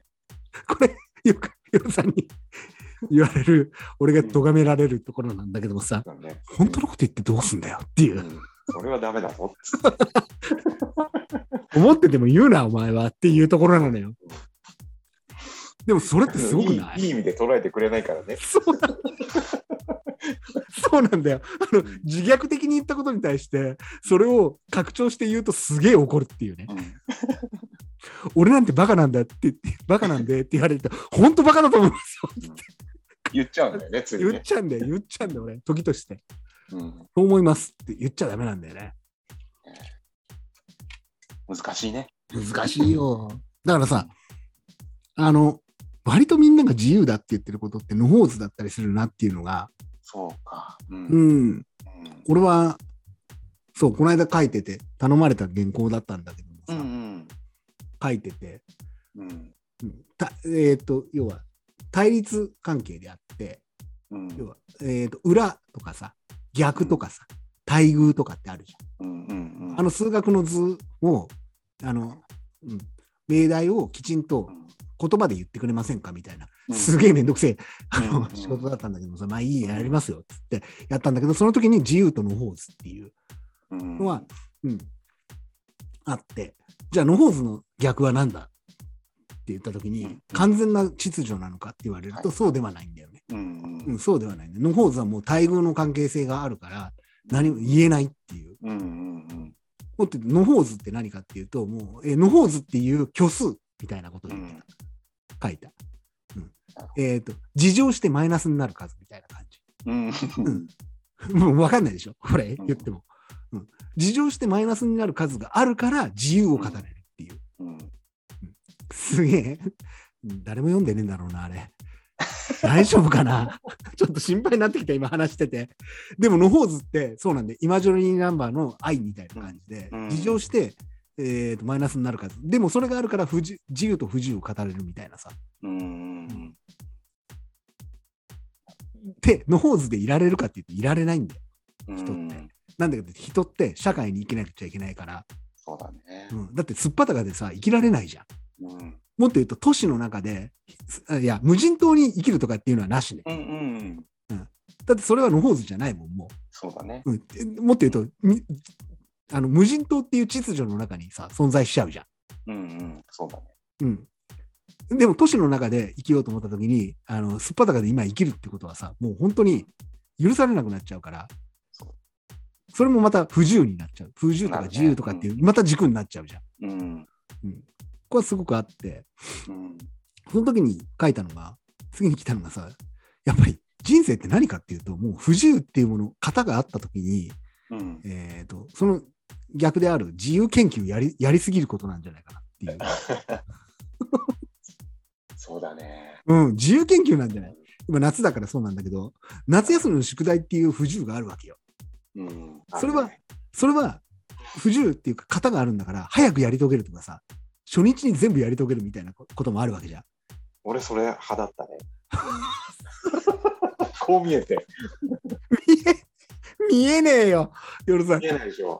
俺最後の日にさ、もうんうアホみたいにこう苦しんでっていうのないよ。最初の3日で日記まで全部書いちゃうから。合理的人間。うそんこの日記書くんでしょ？あとは、へへーって言いながら、もう最後まで遊ぶっていう。いいよ。そうか、ほったらかしてねえんだよ。だから、野放図がないのよ、そこに。うん、宿題の出さないっていう野放図ないじゃないね。ん。うん。うん、やっぱきちんと出すっていう前提の不自由があるから、自由を獲得するために不自由を最後最初潰しておくっていうものがあるわけよ。最初に辛いことを全部やっちゃう。ああ、素晴らしい、合理的。これね、でもね、いまだにそこ残ってるね。ああ、そうね。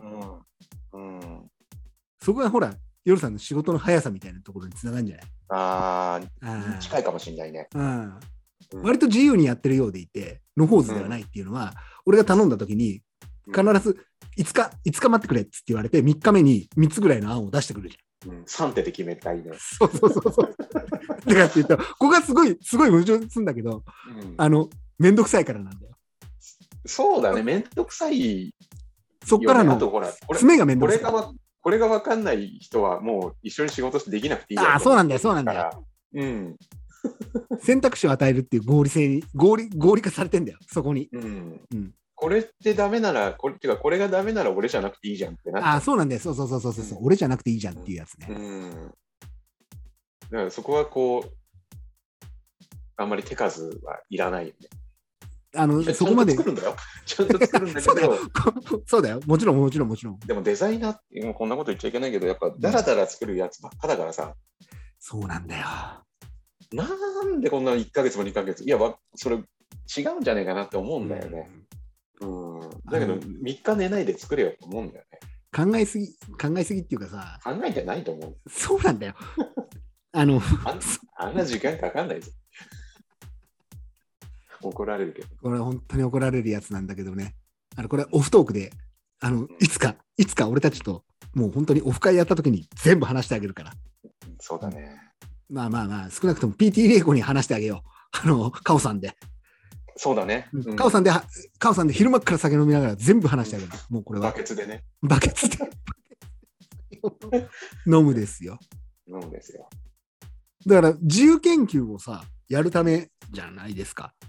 はいはい。うん。そうなってくるとさ、何か自由なものを不自由なものからさ、こう、うん、変な話、自由をやろうとしてるから不自由を求めてるわけよ。そうだね。うん。うん。本当に野放図であれば、うん。渇望がないんだよ。うん。うん。だって野放図なんだから。うん。うん。食う寝る遊ぶ全部うん。与えられていたらさ、渇望がないじゃん。うん。エネルギッシュにならなくない？そうだね。ストレス何もないんだから。うん。だから、変な話、枯渇しなくちゃいけないって、うん。創作意欲を出そうとしたらさ、うん何かが足りてないとかさ、はいはい。うん、自分ってこのままでいいのかなとかも含めてそうなんだけど、うん。表現できてないとか、あと嫉妬とかね、うん。うん。怒りとかさ、まあ怒りは結構根源根源的なものだったりするんだけども、うん。嫉妬みたいなものってすげえ大事なんじゃないかな。いや、大事だと思うよ。うん。うん。だって嫉妬の生き行き着く先が枯渇であったりだとか、うんううんんまあ、反省とかってなっちゃうと、俺はあんまりクリエイティブな方に自分が振り向いていかないと思うんだよね。ああ、行かないね、俺もね。ねうん。あの人の作品を見て、まだまだだなとかって思うっていうことって割とダメで、うんうん悔しいとかさ、うんあんにゃろ評価されやがってとかさ、うん。俺の方ができたとかさ、うんうん。こういうのってないですか？やないですか？ありますよね？ありますよ。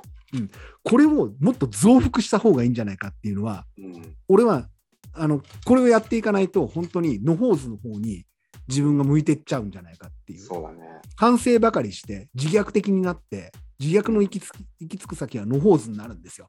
うんそこに感じなくてもいいみたいな。うんうんうんもったいなくなるんですよ。うんあの、エネルギッシュにクリエイティブしていくときには、やっぱ相手に嫉妬して悔しいとか、ぶっ殺してやるとかさ、うん。あんなやつ、大事だと思うよ。うんあんなやつみたいなさ、うん。思うことっていうのが、うん。エネルギーの根源になるんじゃないかなっていう時っていうのを作った方がいい。そうだね。うん、作った方がいいっていうか、作ってるんだよね。うんうん。だから枯渇を渇望してんのよ。もはいはいはい。う。うん。だって本当に安定したところでいたら、それ出てこないじゃん。いや、何も浮かばんよ、俺。うん。それがさ、自分自身の中でまだまだ足りないとかっていうのって全然ダメで、うんこれ極端なこと言うよ。誰かが自分よりも活躍してる場面を見て、めちゃくちゃ嫉妬してるとかっていう場面の方が枯渇を生まない、うーん。くっそーみたいな。うんうん。俺それがね、すごくね、源泉になるな。うん。ああと、自分が表現したいものを誰かがやりやがったっていう。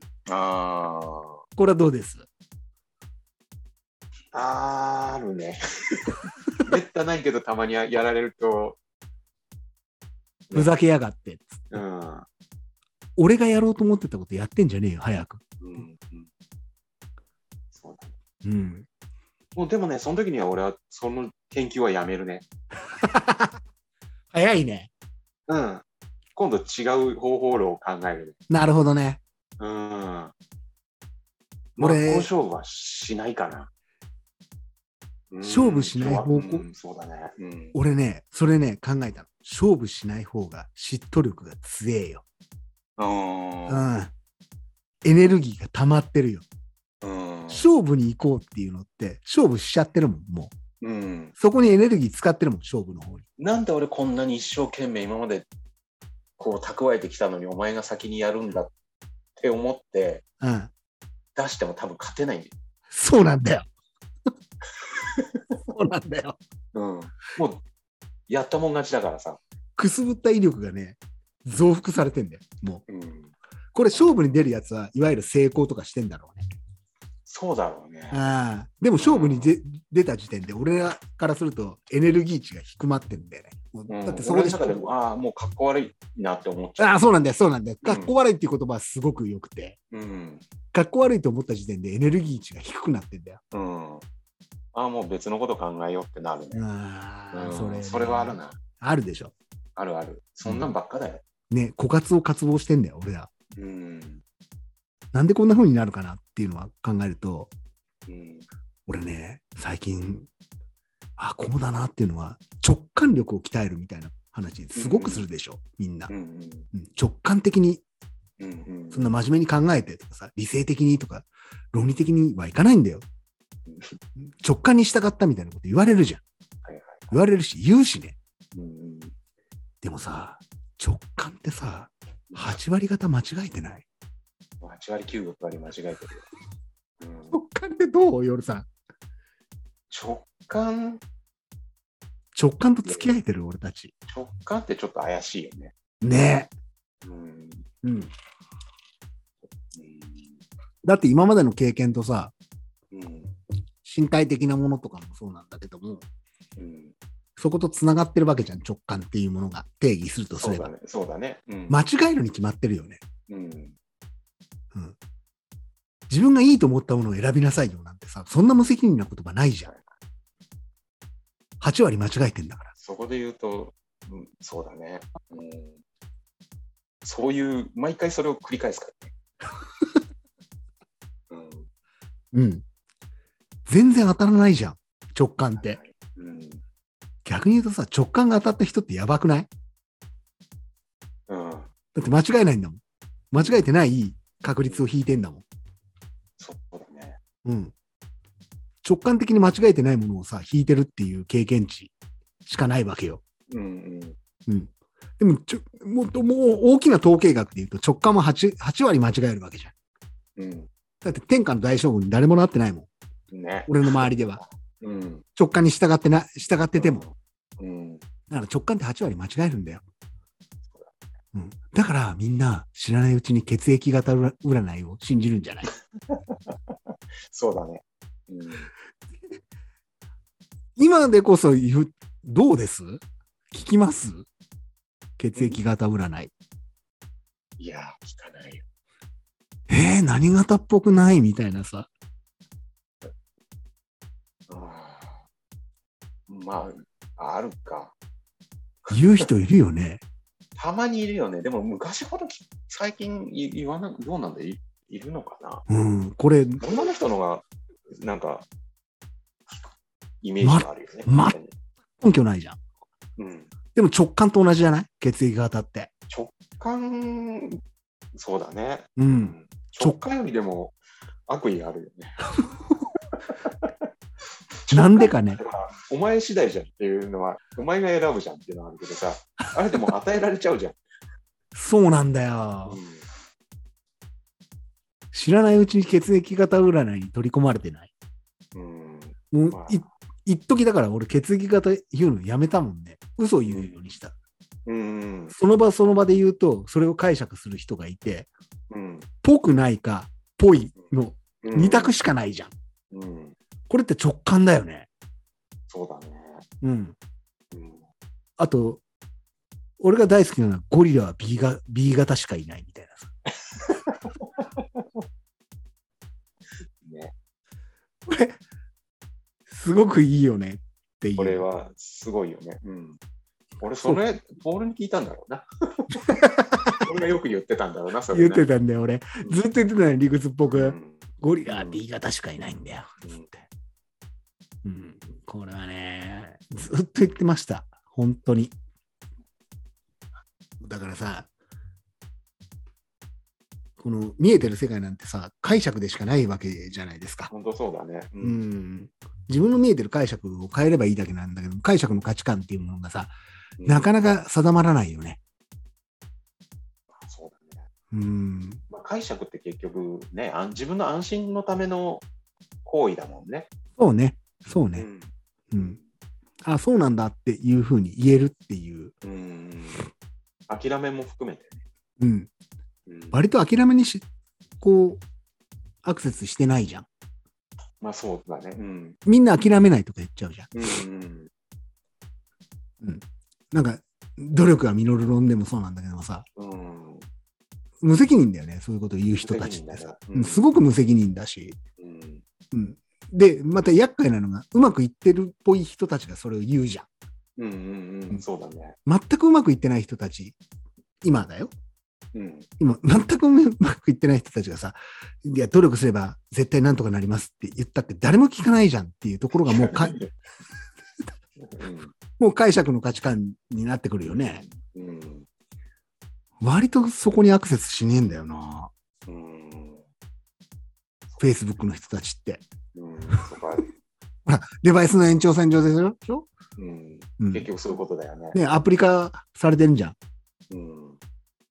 だから、ね、で、俺らはさ、知らないうちにさ、同じようなアプリの中に、同じようなところで、うん同じような発信をずっとしてるわけじゃないですか。はいはい。とそこのアプリにいる人たちはさ、また別の意味で捉えるわけじゃん、これを。そうだね。うん。プライバシー侵害って捉える人もいれば。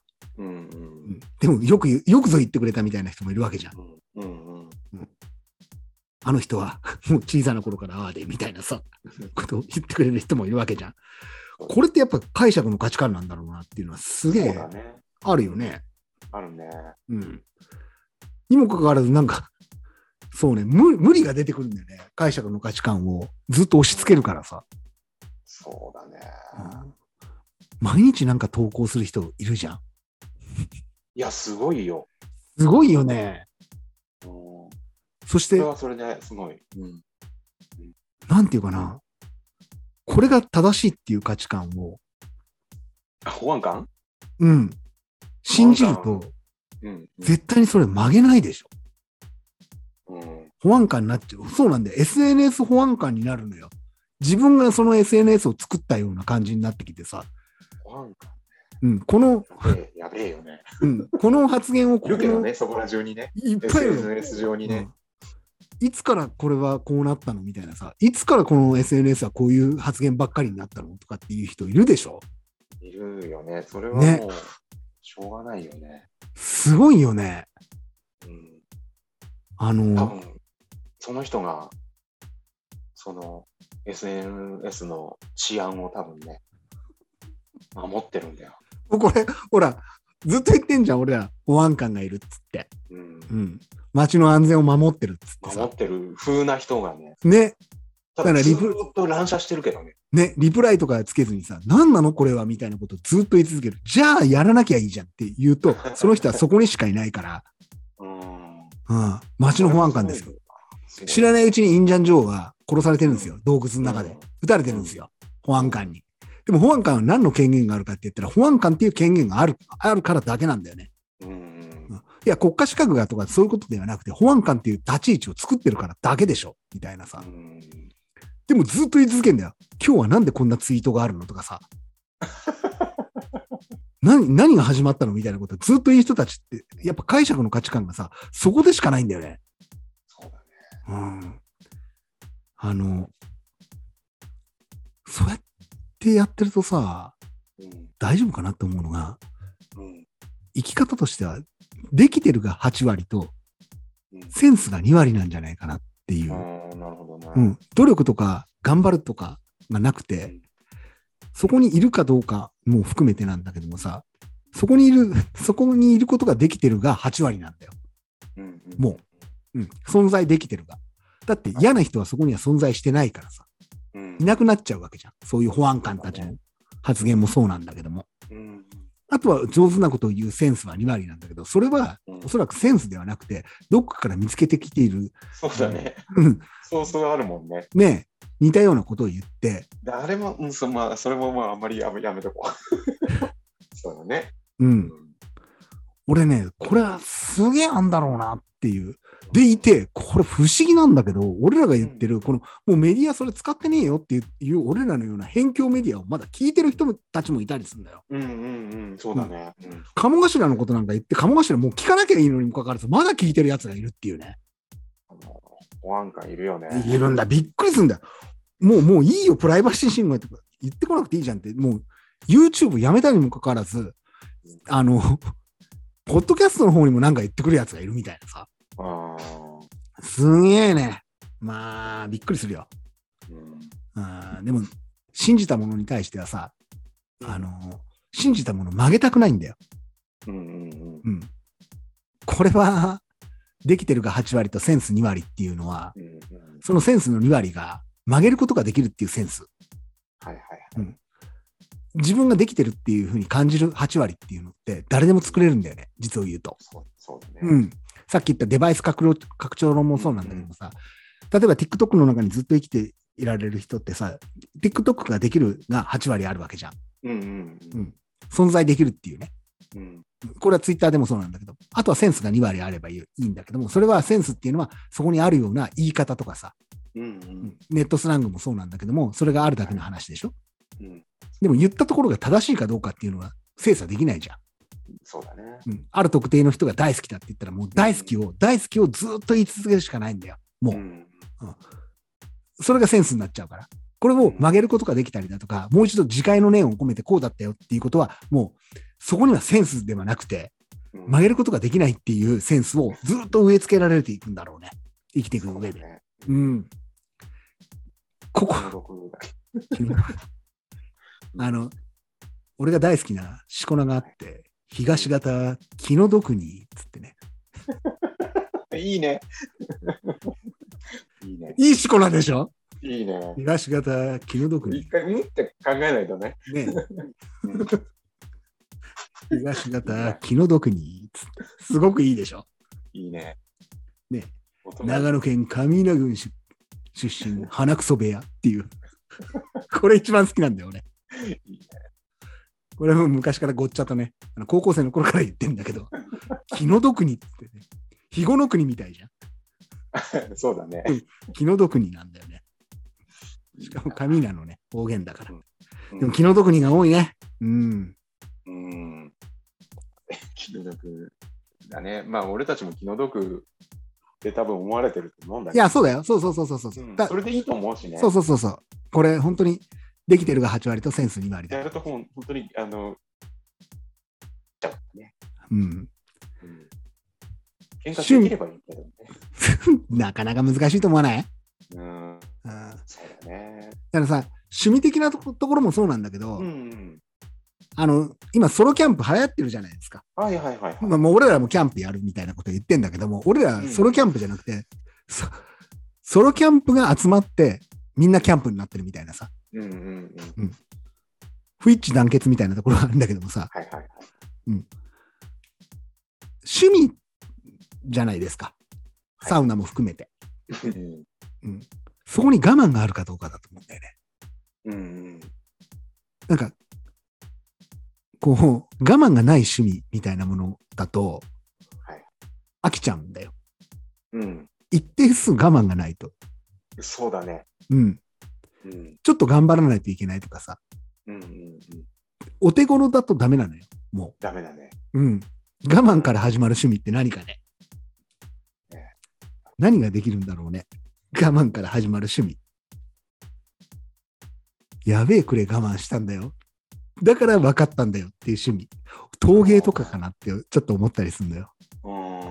陶芸とかってやっぱちょっと我慢必要じゃない？必要だね。だって手汚れるもん。そうだね。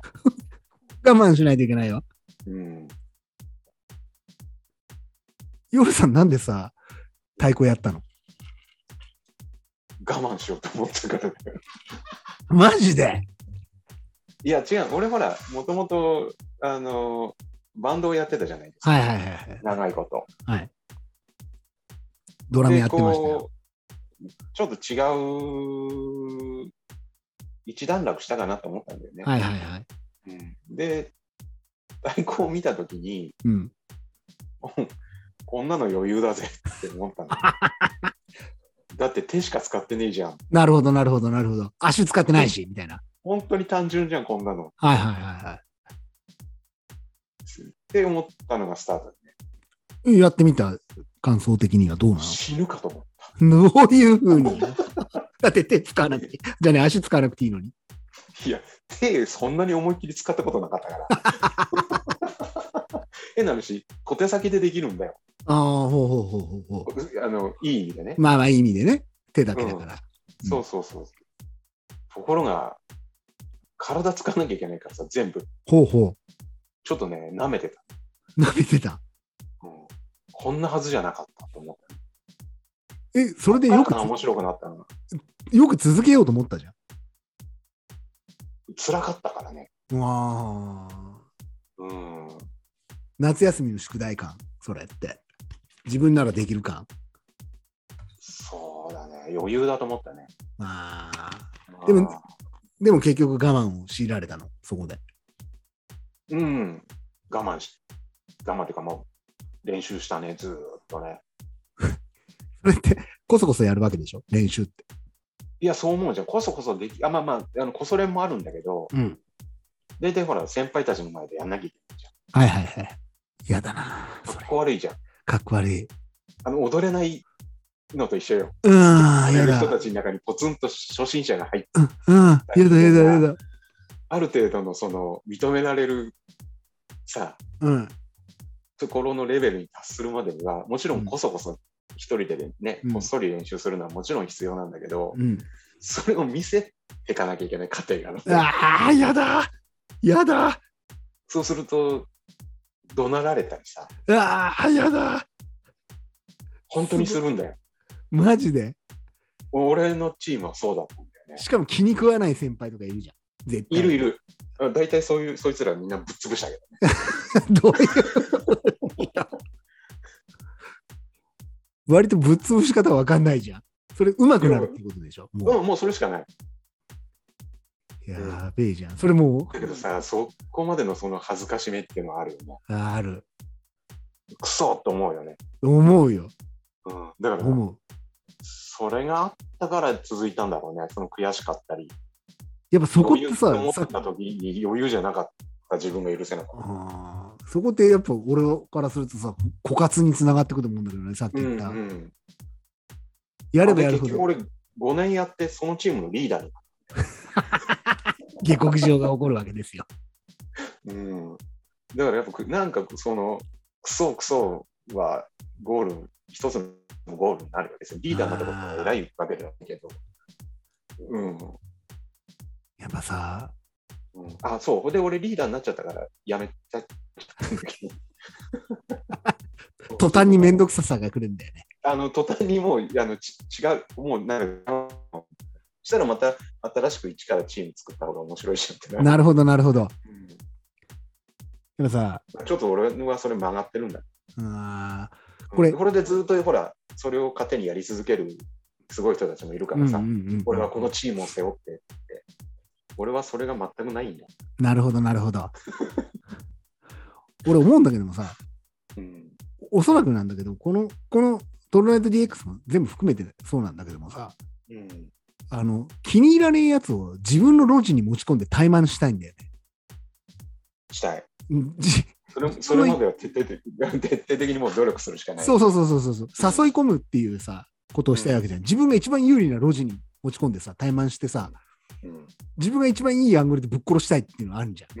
あるよ。うんまあ、もちろん相手の陣地には陣地に入り込んでいって、その時はボコボコにやられるわやられるじゃん。もちろんもちろでも自分のところに来たら絶対殺すじゃん、もん。殺すね。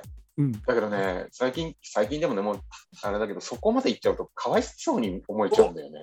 大人じゃん大人じゃん。だから、やるのをやめたりする大人になったよ。大人じゃん。うん。これやっぱさ、出発が我慢から始まってんだよ。うん、そうだと思う。それがないと続かないと思うよ、ね。うん。うん。確かにね。でそうなんだよね。なんか、できるからやるみたいなさ、ところだと、できるからできるやつを殺したくなってきてんだよね。うん、我慢から入ってっから。そうだね。根っからうまいやつをさ、自分の路地に誘い込んで怠慢ぶっかけて、この野郎ぶっ殺してやるぜとかっていう。うん。あ、でもね、本当にうまいやつは、いいやつ多いよ。経験上、本当にうまくて、うん。あ王子様みたいなやついんの？そんな。うん？そんな王子様みたいなやついんの？いる、たまにいるよ。王子様とかお姫様いる。すげえ人いる。やっぱいるんだね、な。もう、多分ね、あの、人間、もう何回もやってる人だから、やってるやつ。あの、教え方もうまいし、ああ、あの、なんていうのかな、バカにしない。なるほどね。うん。だけど、あの、雑魚みたいなうまい人もさ、うまくもないんだけどさ、ちょっとした経験者もやたらと潰しにかかってくるからさ、そういうやつらはもうぶち殺す。俺うんそうか、やっぱ路地裏を持ってるよね。そういう意味でね。うん、あのやっぱいろんな仕掛けも持ってるしね。なるほどな。そうか。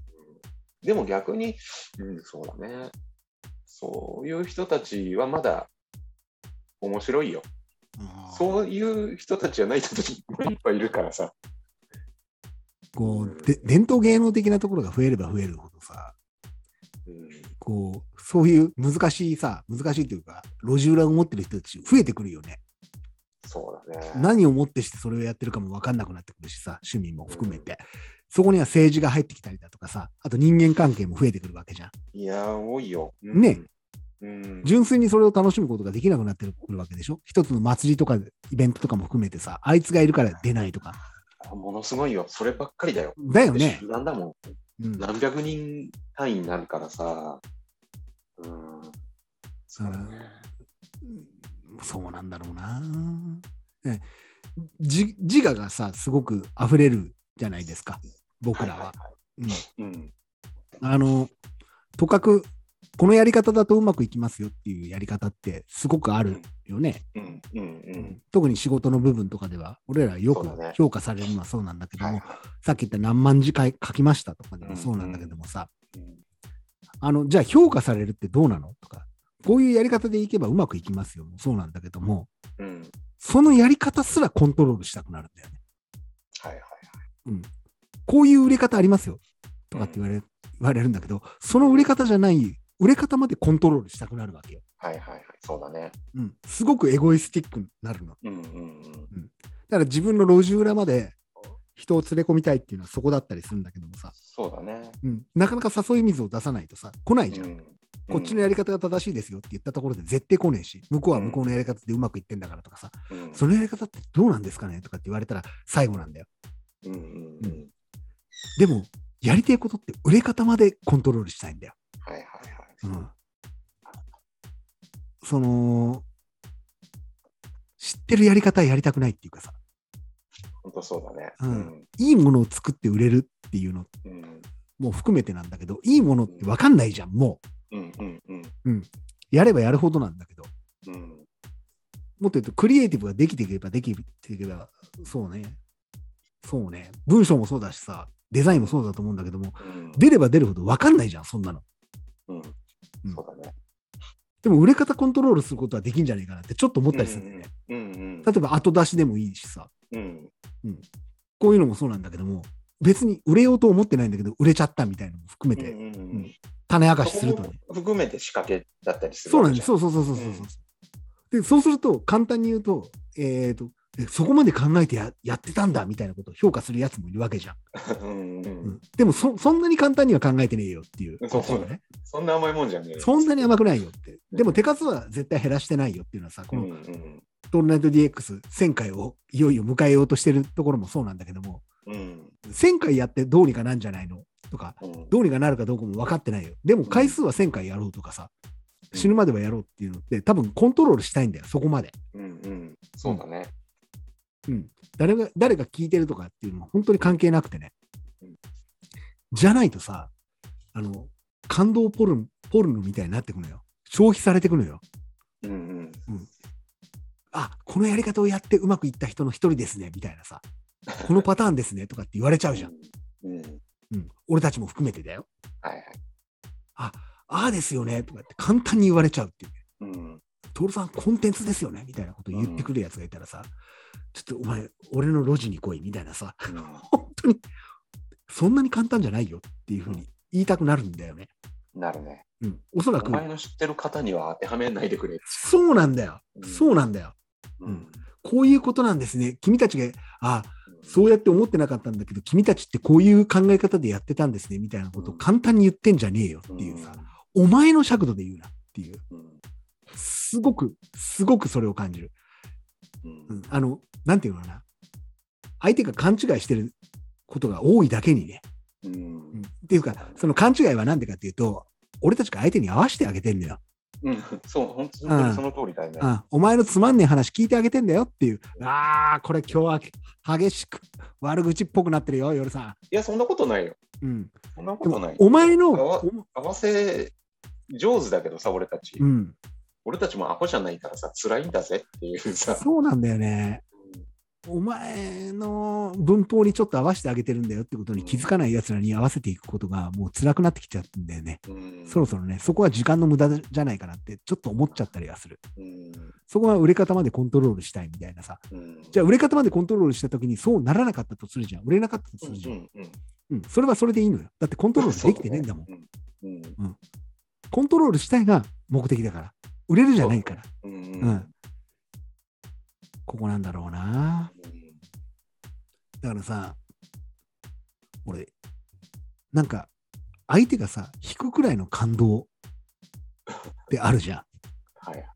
ん。うん。それ見せるじゃん、みんな。うんこう、突然泣いちゃうみたいな。ううん例えば、そうなんだ、賞、賞とか取るために何年間も苦労して、頑張ってきて、頑張ってきて、つって。うんまあ、変な話、スポーツでもそうだよね。うんうんこう、引くくらいの感動を見せておいて、引いちゃうっていう部分があってさ、うんうんそこまでやらなくていいよね。うん まあね。ひどい話だけどね。うん。うん。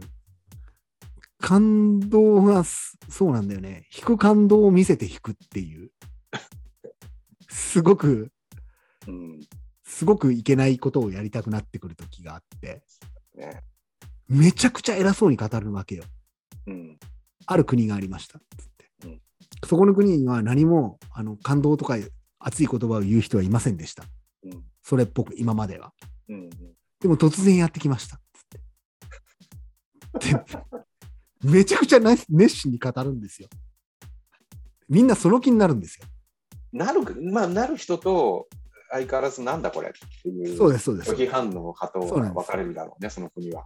うん。でも厄介なのは、その引くくらいの感動を見せると、一定数、うん。その感動を消費したい人たちが出てくるんですよ。まあ、そうだろうな。うん多分共鳴しちゃう人とかも。うん。うん。